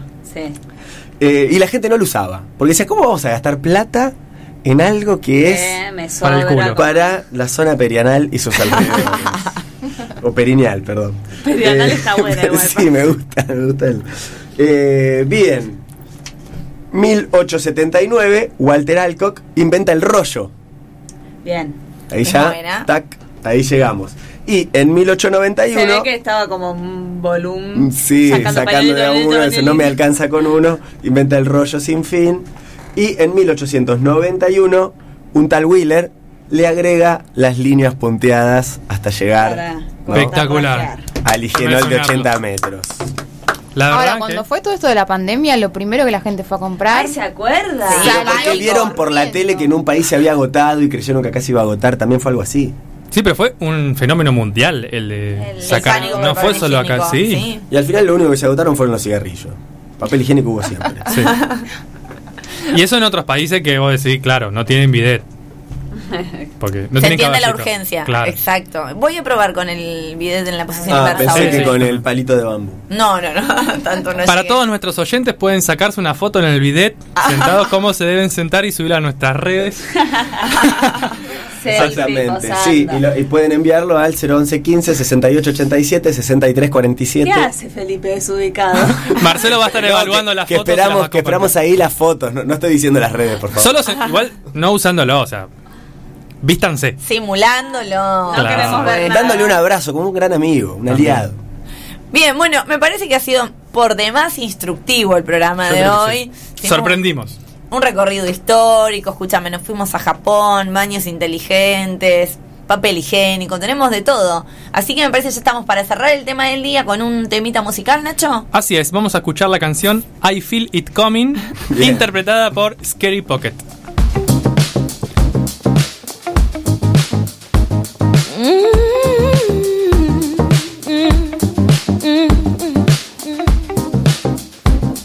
Yeah.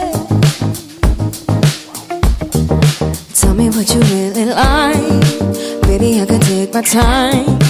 We don't ever have to fight. Just take it step by step. I can see it in your eyes. Cause they never tell me lies. I can feel that body shake. And lay between your legs. You've been scared of love. What it did to you.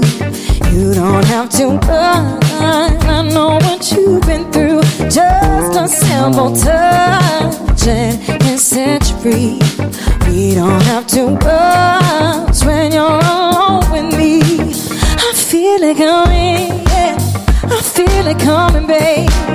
I feel it coming. I feel it coming, baby. Yeah. I feel it coming, babe. I feel it coming. I feel it coming, babe. You are not a single type. So baby, this is the perfect time. I'm just trying to get you high. Invaded off this touch.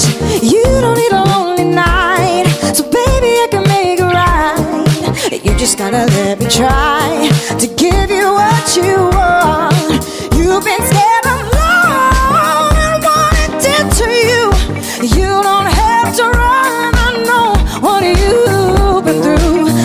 A simple touch and it can set you free. We don't have to rush when you're alone with me. I feel it coming, yeah. I feel it coming, baby. I feel it coming. I feel it coming, baby. I feel it. I feel it coming, baby. I feel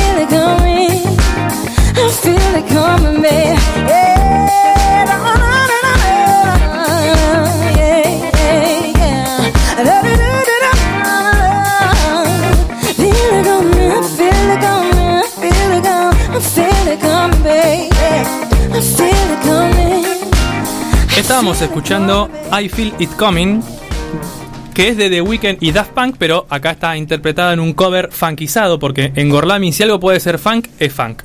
Bien. Por Scary Pocket, que estaba pensando que Scary Pocket es como bolsillos que te asustan. Está un poco relacionado con el tema inodoro. asustado. Sí. No sé. O sea, el inodoro de Gorlami estaría pasando funk sí, todo el tiempo. En la música ambiente, buenísimo. Exacto. Bueno, vamos a continuar con el programa del día de hoy, dándole la bienvenida a ella que va a desarrollar su novedosa sección que le hemos dado el nombre de Sonidos Desclasificados.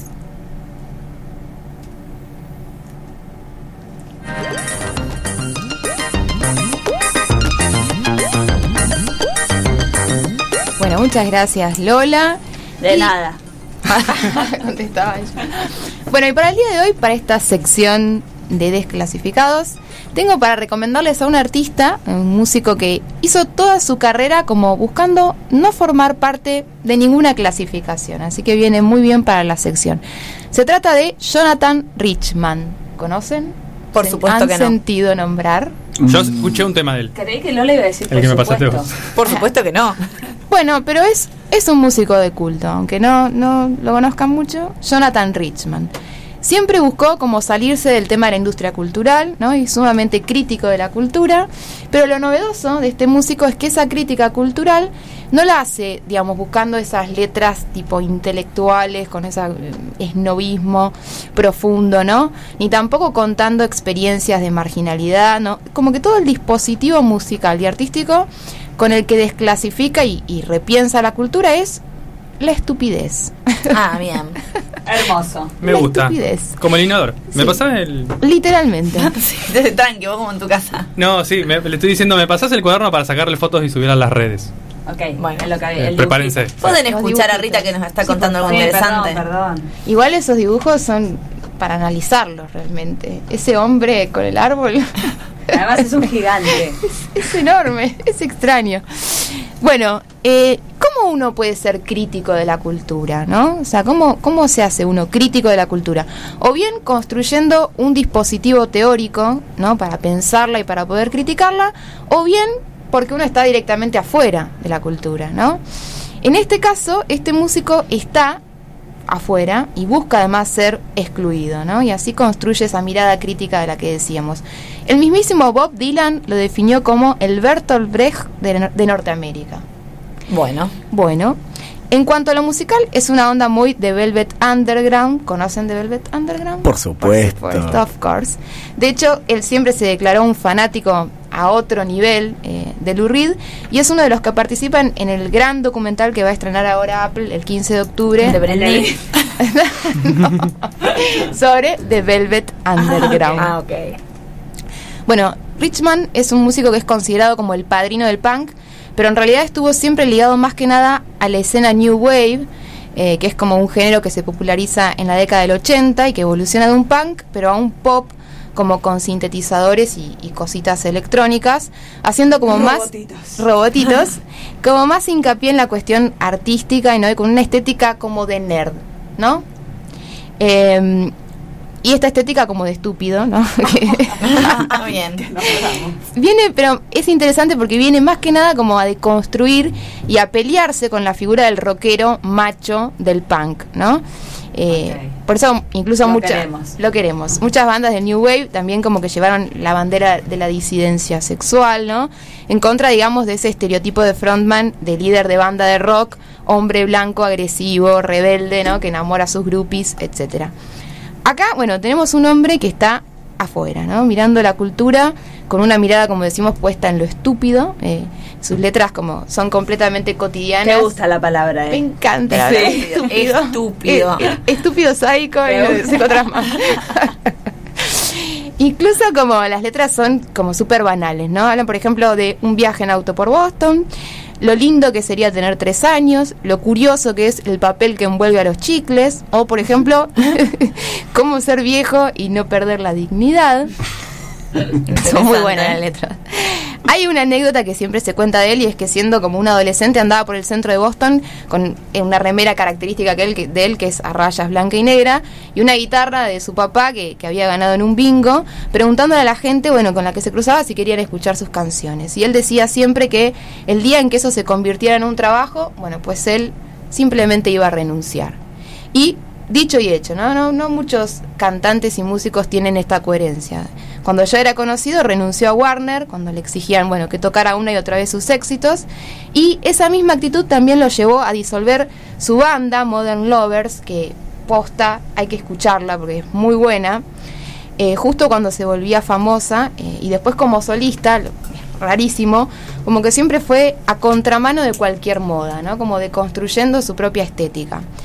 Nació en Boston, 1951. En 1970 funda esta, esta banda que es buenísima, Modern Lovers. Un grupo como que se considera el precursor del punk, que tiene unos discos... Pendex era. Sí, re jovencito, posta. En, en este grupo además tocaba el que después fue tecladista de Talking Heads. ¿Conocen Talking Head? Ya lo mencionaste Eh, en tu sí. columna. A este no. No, Talking, Talking Head. Digo. Puede ser. ¿Puede ser? Sí. Bueno, en esta banda tocaba el que después fue tecladista de Talking Heads.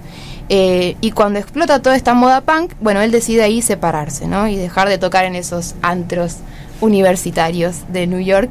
Y se pone, bueno, nada que ver, ¿eh? A escribir, esto nada que ver, canciones acústicas infantiles. Bueno. Versos a los inodoros. Con títulos como por ejemplo El abominable hombre de las nieves en el supermercado.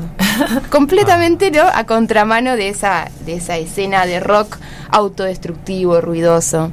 De ahí una canción que se llama I'm Straight, una oda antidroga y anti-hippie. Tiene también un disco de música country. Otro de boleros en español. Ah, ah, Qué bueno, versátil, no, ¿no? le quedó nada. La versión tiene una versión de Sabor a mí, cantada al español, así muy medio extraña. Tiene discos eh, de música antigua, eh, Ishkod del año 2016, que mezcla letras en sánscrito, una cosa muy rara. Siempre hay como en realidad en su obra una mezcla entre la modernidad y lo antiguo. ¿no? Hay una canción de este disco que se llama Springtime in New York, en la que Richman nos cuenta que va como caminando por las calles de Nueva York que ve justo, justo como tiran abajo un edificio viejo y dice cómo el aire se va llenando de ese olor de 1890 mientras todo se viene abajo, ¿no? Es como que siempre está en sus canciones mirando la modernidad o lo moderno con una tensión y una búsqueda, si se quiere, romántica, por eso Como nostálgico, ¿no? Nostálgico, por eso el nombre de su primera banda, ¿no? Modern Lovers. Eh, es un músico que no da entrevistas, no contesta mails, no tiene celular. No contesta y. Siempre se comunica. Escuchen esto. Con, claro, ¿Quién No usa Classroom. ¿Quién contesta mail? no usa Classroom. Siempre se comunica con cartas escritas a mano. Ah. Qué cosa bella. Es la un amor. Qué Yo cosa quiero, bella la quiero carta ser su escrita a pen friend. Bueno, la última vez que vino. Su lover. Su, Su modern, Modern lover. Lover. la última vez que vino a la Argentina, en el año 2010, no dio ninguna entrevista. De hecho, No contestó la revista, mail. la revista, no. No De hecho, la revista Rolling Stone sacó así como indignados que no, que le rechazó la entrevista A ellos. a ellos, eh, y solamente dejó por escrito una carta en la que pedía que por favor feliciten al local de pizzas de enfrente del teatro.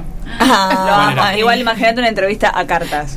No, Tardaba. no, pero es lo único que quiso decir al respecto es eso. Me Qué encantó. buena pizza, Eh, loco.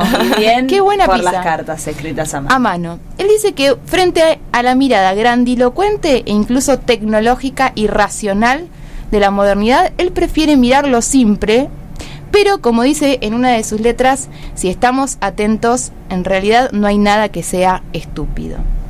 Ah, ay, para vos. Oh. Bueno, hoy vamos a escuchar entonces de este magnífico músico Jonathan Richman. Obvio recomiendo muchísimo que escuchen y hagan todo un recorrido y un paseo por su discografía. Eh, hoy un tema del año 1992 de su álbum I, Jonathan, que se llama I Was Dancing in the Lesbian Bar. Well, I was dancing at a nightclub one Friday night.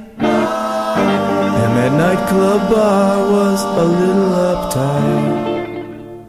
Yeah, I was dancing all alone, a little self conscious. When some kids came up and said, For dancing, come with us. And soon I was dancing in the lesbian bar. Oh, oh. I was dancing in the lesbian bar. Ooh, ooh,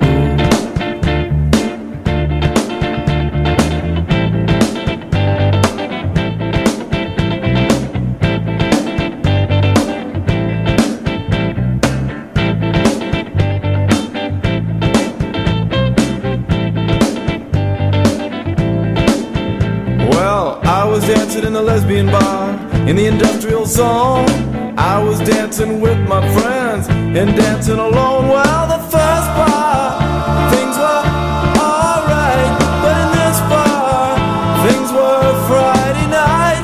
In the first bar, things were just alright. This bar, things were Friday night, and I was dancing in the lesbian bar. Oh, oh, I was dancing in the lesbian bar.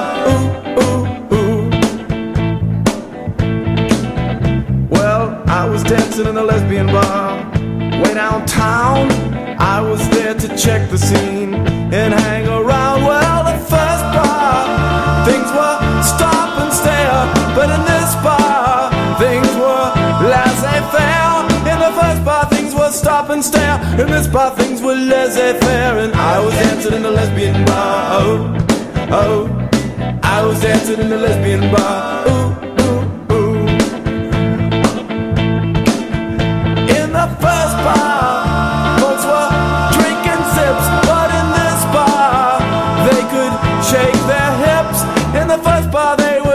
sips. In this bar, they could shake their hips, and I was dancing in lesbian bar. Oh, oh, I was dancing in lesbian bar. Ooh.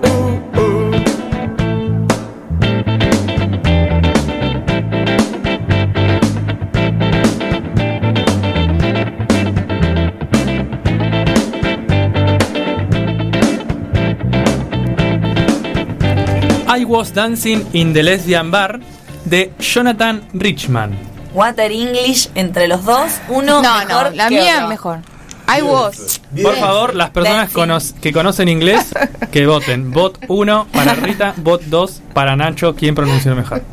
Bien, bueno, y después de este muy bello tema que nos ha compartido Rita, y siempre me quedo con, voy al programa a escuchar lo que Rita recomienda, después nunca La lo lista, hago, La lista. Nunca lo hago. Horrible. No lo hace nunca. pero Sí. hay que, bueno, de hecho los oyentes de Gorlami nos habían pedido una lista en Spotify claro. de los temas que pasamos y sobre todo de, de la columna de Rita, ¿no es Dijimos cierto? que De- se iba a llamar la lista del fin del mundo. y no lo hicimos. Ah. Bueno, como tantas otras cosas. Pero algo que prometimos, sí hicimos y hoy volvemos a tener en este programa es la columnista de lujo, que en la primera columna se recontra re 3000 lució hablándonos de, de su altar privado y hoy vamos a dar rienda suelta otra vez a su columna que le ha dado el nombre de Plegarias Atendidas. Mr. Sandman, bring me a dream. Make him the cutest that I've ever seen. Bueno, buenas tardes, barra, noche, ¿cómo están mis oyentes? Mis oyentes, nuestros oyentes, gorliamescos, ya era yo, yo. Eh, bueno, cambiando un poco el tenor, ¿no? De la temática del día, eh, eh, la columna del día de hoy se, se tiene como título Crónicas Fabianas, Fabianas con B corta, B no dato menor, ¿no? Que sea con B corta, la B de la victoria. Y es curioso que sea esta B de la victoria y habla un poco de mis contradicciones, ya que empecé estas columnas hablando de Borges y la continúo hablando de este otro hombre que se encuentra en las antípodas políticas.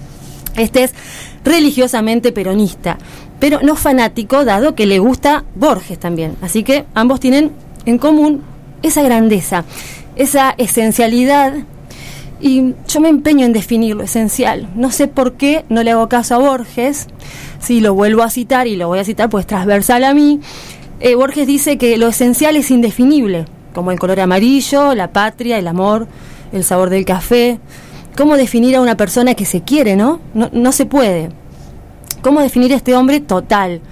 Un renacentista como Miguel Ángel, como Leonardo da Vinci, como Pasolini, como tantos otros cómo definir este mendocino inquieto que alternó su infancia entre un afectuoso hogar materno y los reformatorios.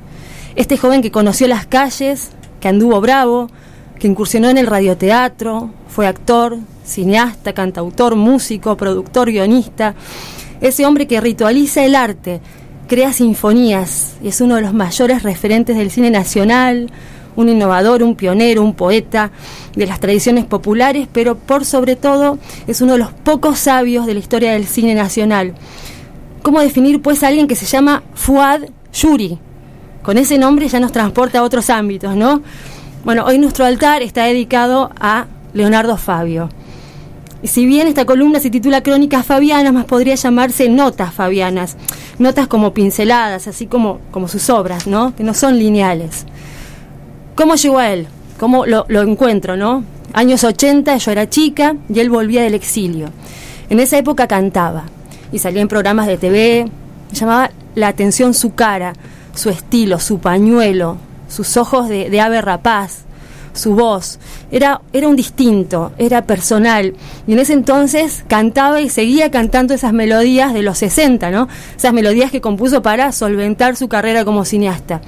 No sé si se acuerdan de Hoy corté una flor y llovía, llovía, esperando a mi amor. Y yo- bueno, más o menos. Se ha limpiado mi madre la casa con Leonardo Hermoso, Fabio al palo. hermoso. Sí.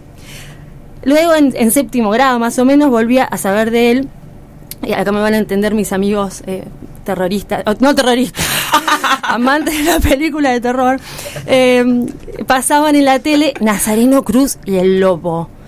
Obviamente que en mi casa no me la dejaron ver, pero sí la vi a través del relato de mis compañeros de la primaria, que relatos que fueron terribles.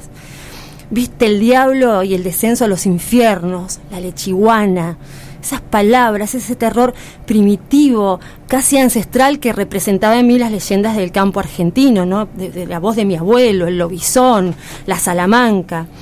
Nunca la miré por miedo y después porque fui escuchando que es una película menos lograda. Según mis padres era una mala película, excesivamente kitsch, sin saber que todo eso era a propósito. Nada, nada hay en Fabio que no sea a propósito. Más o menos cuando tenía 20 años, haciendo zapping, descubro una escena de la película que era El Dependiente, que yo todavía no sabía que era El Dependiente, película que hoy se estudia en cada cátedra de- de- de- del cine, ¿no? ese patio, esos personajes abrumados, alienados, sentados en ese tiempo casi, casi irreal, irreal también, ¿no?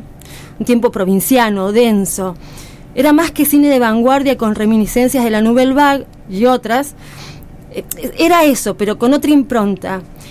No era reproducir un estilo de moda, no, era otra cosa, esos tiempos lentos que nos hablan de ese ámbito, ¿no? como no sé si ustedes vieron la película de Leone, era hace una vez en el oeste, donde uno se encuentra 10 minutos capaz mirando una escena donde no pasa nada, es un hombre amacándose en una silla, es una mosca que pasa, es un sonido, es el desierto, y ahí entendemos que eso nos mete en el oeste, eso es el oeste, ¿no? Bueno, Fabio, eh, dicen otros que, que esos tiempos lentos son los tiempos de un, de un asmático crónico, que él lleva otro ritmo de vida, de los días y de las noches, tiene una percepción temporal, temporal diferente. Las cadencias de un film, su montaje, son equivalentes, dicen, a los ritmos respiratorios, como una síntesis poética. Eh, Fabio, por supuesto, que hace un cine de poesía, ¿no? Como Pasolini, Herzog, Glauber Rocha y tantos otros. Fabio, que se hizo director de cine a los 21 años, ¿saben para qué? Según sus palabras, para conquistar el amor de María Banner, que era una actriz en esa época, una de las más cool, era un intelectual, y él dijo, no me va a dar bola si no soy un cool intelectual. Bueno, esa pulsión por conquistarla, que lo logró, se casó, tuvo dos hijos, pero siguió siendo tremendo cineasta, incluso después del divorcio y bueno, hasta su muerte. Cito eh, un poquito su carrera, eh, su, su carrera prolífica, no, no tan prolífica si tenemos en cuenta que hizo solo nueve films, hablando también un poco de esos tiempos, ¿no? Se tomó su tiempo. Estas, cada una de estas películas marca un hito en la historia del cine. Empezó en 1965 con Crónica de un niño solo, fue su primera película. En 1967 hizo Este es el romance del Aniceto y la Francisca, de cómo quedó trun- trunco, comenzó la tristeza y unas pocas cosas más. Vaya título, ¿no? El Dependiente, esa es la, la- la trilogía gloriosa, quizás un poco más europeizada, más con estas vanguardias, ¿no? Después tuvo un lapso eh, que incursionó en la canción, eh, él lo dice en sus palabras, que él, eh, si bien le gustaba, la hizo para ganar el dinero para poder seguir solventando sus películas en un país donde todavía costaba mucho hacer cine. Y en 1973 vuelve con su apoteótica Juan Moreira, en el 75 Nazareno Cruz y el Lobo, Las Palomas y los Gritos, ese es el título, y en el 76 Soñar, Soñar.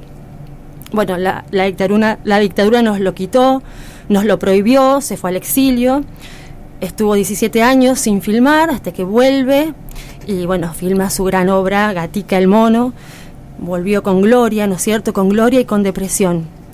En el 99 hace Perón Sinfonía del Sentimiento y en el 2003 su última obra que es Aniceto, que es la versión musical de su primer de su película anterior, ¿no? Del romance del Aniceto y la Francisca.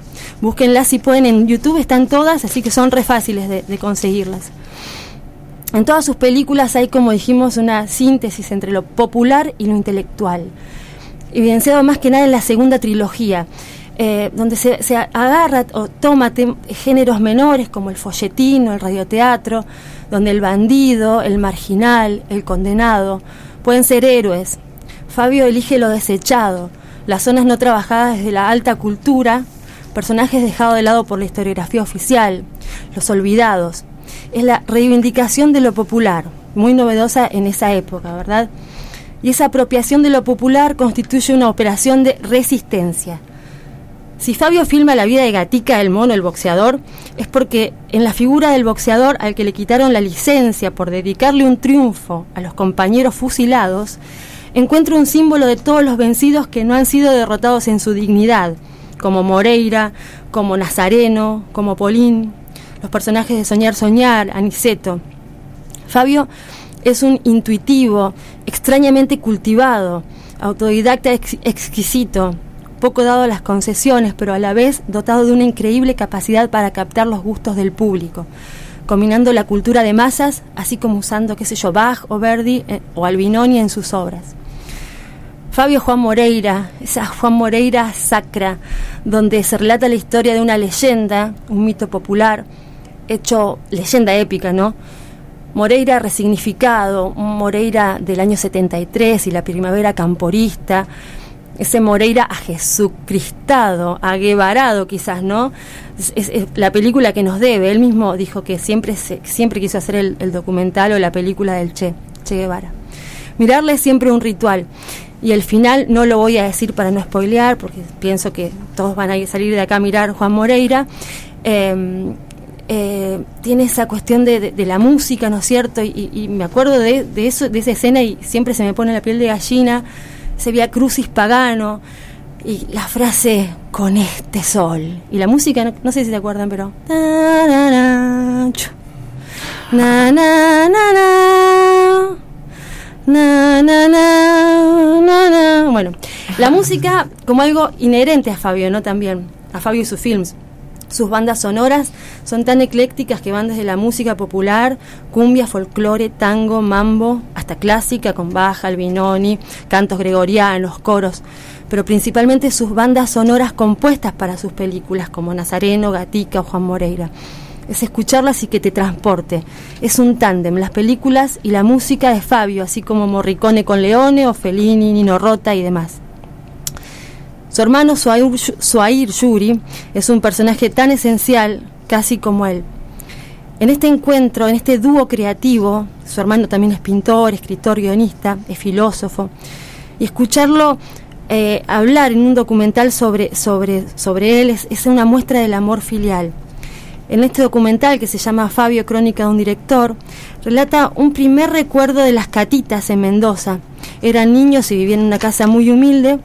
Una noche dice que llovía cántaros, la casa estaba toda mojada por todos lados.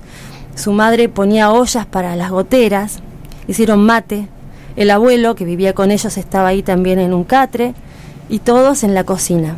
Esa noche hablaron de todo, del libro de Job, del mar, de las religiones, de Dios, hasta el amanecer. Esa mañana dicen que el abuelo dijo, esta noche he escuchado una de las charlas más hermosas del universo. Con todo, con nada, perdón, pero con todo, ¿no es cierto? Creo que ahí está la base, de ahí sale todo, ¿no? O cuando también el hermano activó para que se filme la película Gatica, porque dice que era la única manera de sacarlo a Fabio de la depresión en la que estaba sumido. Fabio y sus películas, que hoy son de culto, incorpora eh, elementos fabianos mencionados, o sea, mencionarlos a todos sería infinito, ¿no? Pero no podemos dejar de hablar del fuego, esos fuegos que son una línea sucesoria en su obra, en ese deambular humano nocturno, velas, faros, fogones, rituales, como elemento real de narración y signo a la vez. Uno de los pocos en valorar y significar el hecho de encender un fuego. Fabio es eso. Y para ir terminando, les cuento que en el marco de escribir esta columna finalmente vi Nazareno Cruz el sábado por primera vez en mi vida. Igual yo sostengo que siempre hay que guardarse algo de lo que nos gusta, de los cineastas que nos gustan, para tener garantía de, de flash en el futuro, algo que nos va a, a dar un cimbronazo futuro. Ver esa película es como sacar el último chocolate de la caja, entonces, más o menos. Exacto, exacto. Y en mi caso, por primera vez, vuelvo a Nazareno, ¿no? Y qué grato fue haberla visto y qué lástima haberme demorado tanto. Pero es una película bellísima, lírica, una película que, que donde se escribieron miles de interpretaciones, desde políticas hasta filosóficas, estéticas y demás. En, en la reformulación del mito popular del lobizón, elige la vía metafórica como dato gorliamesco, esto les va a gustar, fue la película más taquillera en la historia del cine nacional. Más que Nueve Reinas, más que Relato Salvaje, más que... El secreto de sus El ojos. secreto de sus ojos. Muy bien, es la, es la tercera, creo. Exacto. Está narrada de una manera única, como todas sus películas, eh, con asociaciones líricas o visuales. Una narración no narrativa. Se sostiene sobre la elipsis y elige solo sus momentos privilegiados para extraer de ellos su intensidad poética en lugar de desarrollarlas linealmente, ¿no? Y toma la estética de las radionovelas, bueno, estamos hoy justo en una radio y, y- y viene el caso. No olvidemos que Nazareno Cruz está basado en un radioteatro de Chiape y es todo un homenaje al género, con esas voces, esos relatos, los sonidos, los gritos. Pero lo que más me llamó la atención, eh, además de tener una estética tan particular y ser una película básicamente pasoliniana, que es otro de mis, de mis dioses, otro de mis altares, fue su riqueza en metáforas y esta deconstrucción o resignifi- resignificación de la figura del diablo, ¿no? Ese diablo tan temido, un diablo creado por Dios para crear pánico en la tierra, un diablo vencido, desamparado, otro de sus olvidados, un olvidado por Dios, que según las palabras del mismo diablo lo creó y no le dio ni hijos ni padres. Ese diablo tan temido en mi infancia es un diablo amigable, cansado de la maldad, que le pide a Nazareno al final que no se olvide de él, que no se avergüence de él cuando esté frente a Dios. Y le dice, yo también, si él quisiera, me repartiría como un pan de amor entre la gente. Y se me pone la piel de gallina porque además lo relata Fabio eso, ¿no?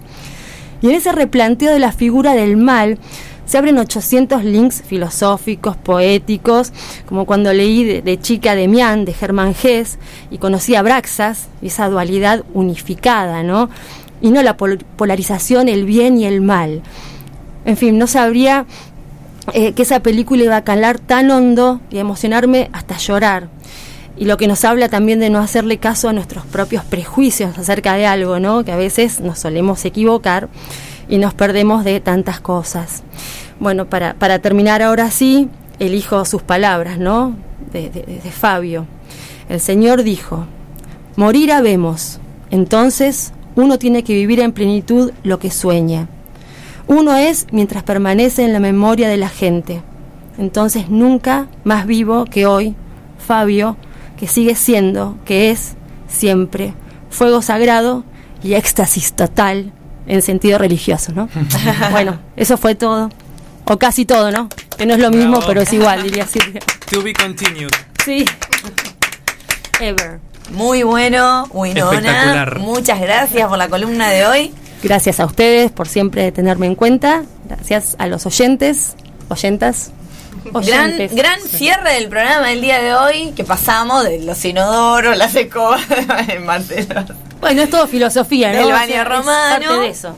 los sonidos desclasificados y hemos hablado un poquito de Leonardo Fabio. A mi madre le, le gustará mucho, yo se lo voy a compartir. bueno, vamos, eh, nos vamos a ir despidiendo del programa de hoy. Adiós a Gracias, Winona. Winona. Adiós. Nos despedimos entonces y seguramente para cerrar vamos a tener algún temilla alusivo a su columna. Pero vamos a comenzar esta despedida que ya son las 8, ¿no?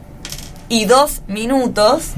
Así que voy a comenzar por ella, que siempre la tengo sentada a la derecha y se bancó muy bien un tema que no le gustó para nada. Nuestra queridísima Rita.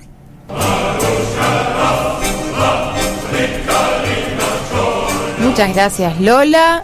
Muchas gracias a todos, a todas. Sí, me, la verdad me siento, me voy ultrajada de este programa.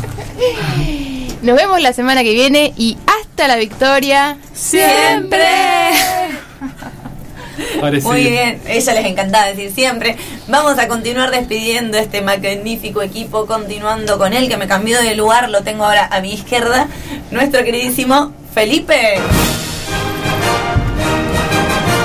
Gracias Lola por la despedida, gracias a todos, a todas. Estoy muy contento ¿Qué hace?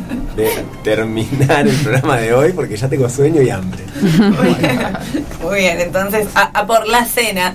Vamos a despedirla a ella que cuánta falta nos hizo el programa pasado y creo que un Sí. programa de inodoros eh, hubiera Sin sido ella no podría haber sido. irremable sin su sentido del humor. Muchas gracias nuestra queridísima Salem. Perra, sorprendente, curvilínea. Muchas gracias a todos por acompañarnos. Recuerden seguirnos en nuestras redes sociales, arroba Gorlami Radio en Twitter y en Instagram.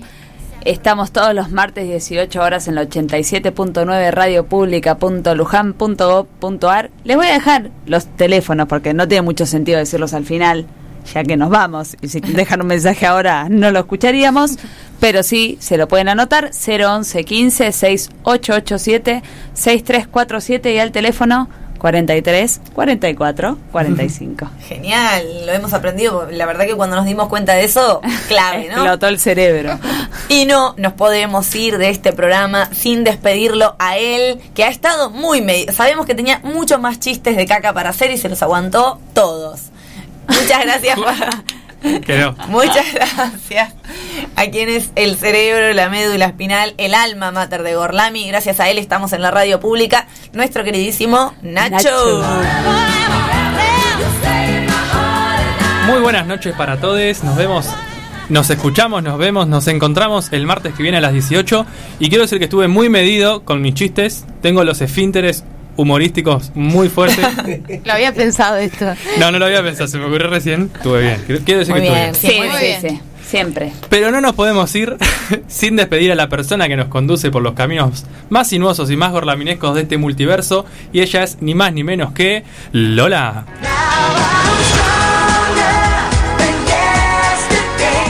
Muchas gracias Nacho, bueno, muchas gracias al equipo, muchas gracias a Winona que hizo su participación en el programa de hoy, muchas gracias Marcelo que está del otro lado bancando los trapos y a toda la audiencia que estuvo del otro lado en la radio pública escuchándonos. Nos vamos despidiendo, eh, yo a ver el, el documental de Britney, Bueno, no puede ser de otra bien. manera, así que Yo me voy a ver Nazareno Cruz y el Lobo. perfecto. Nos vamos a Richman. Ah, bien. Te quiero, Salem. Nos vamos escuchando la canción El Mono Gatica.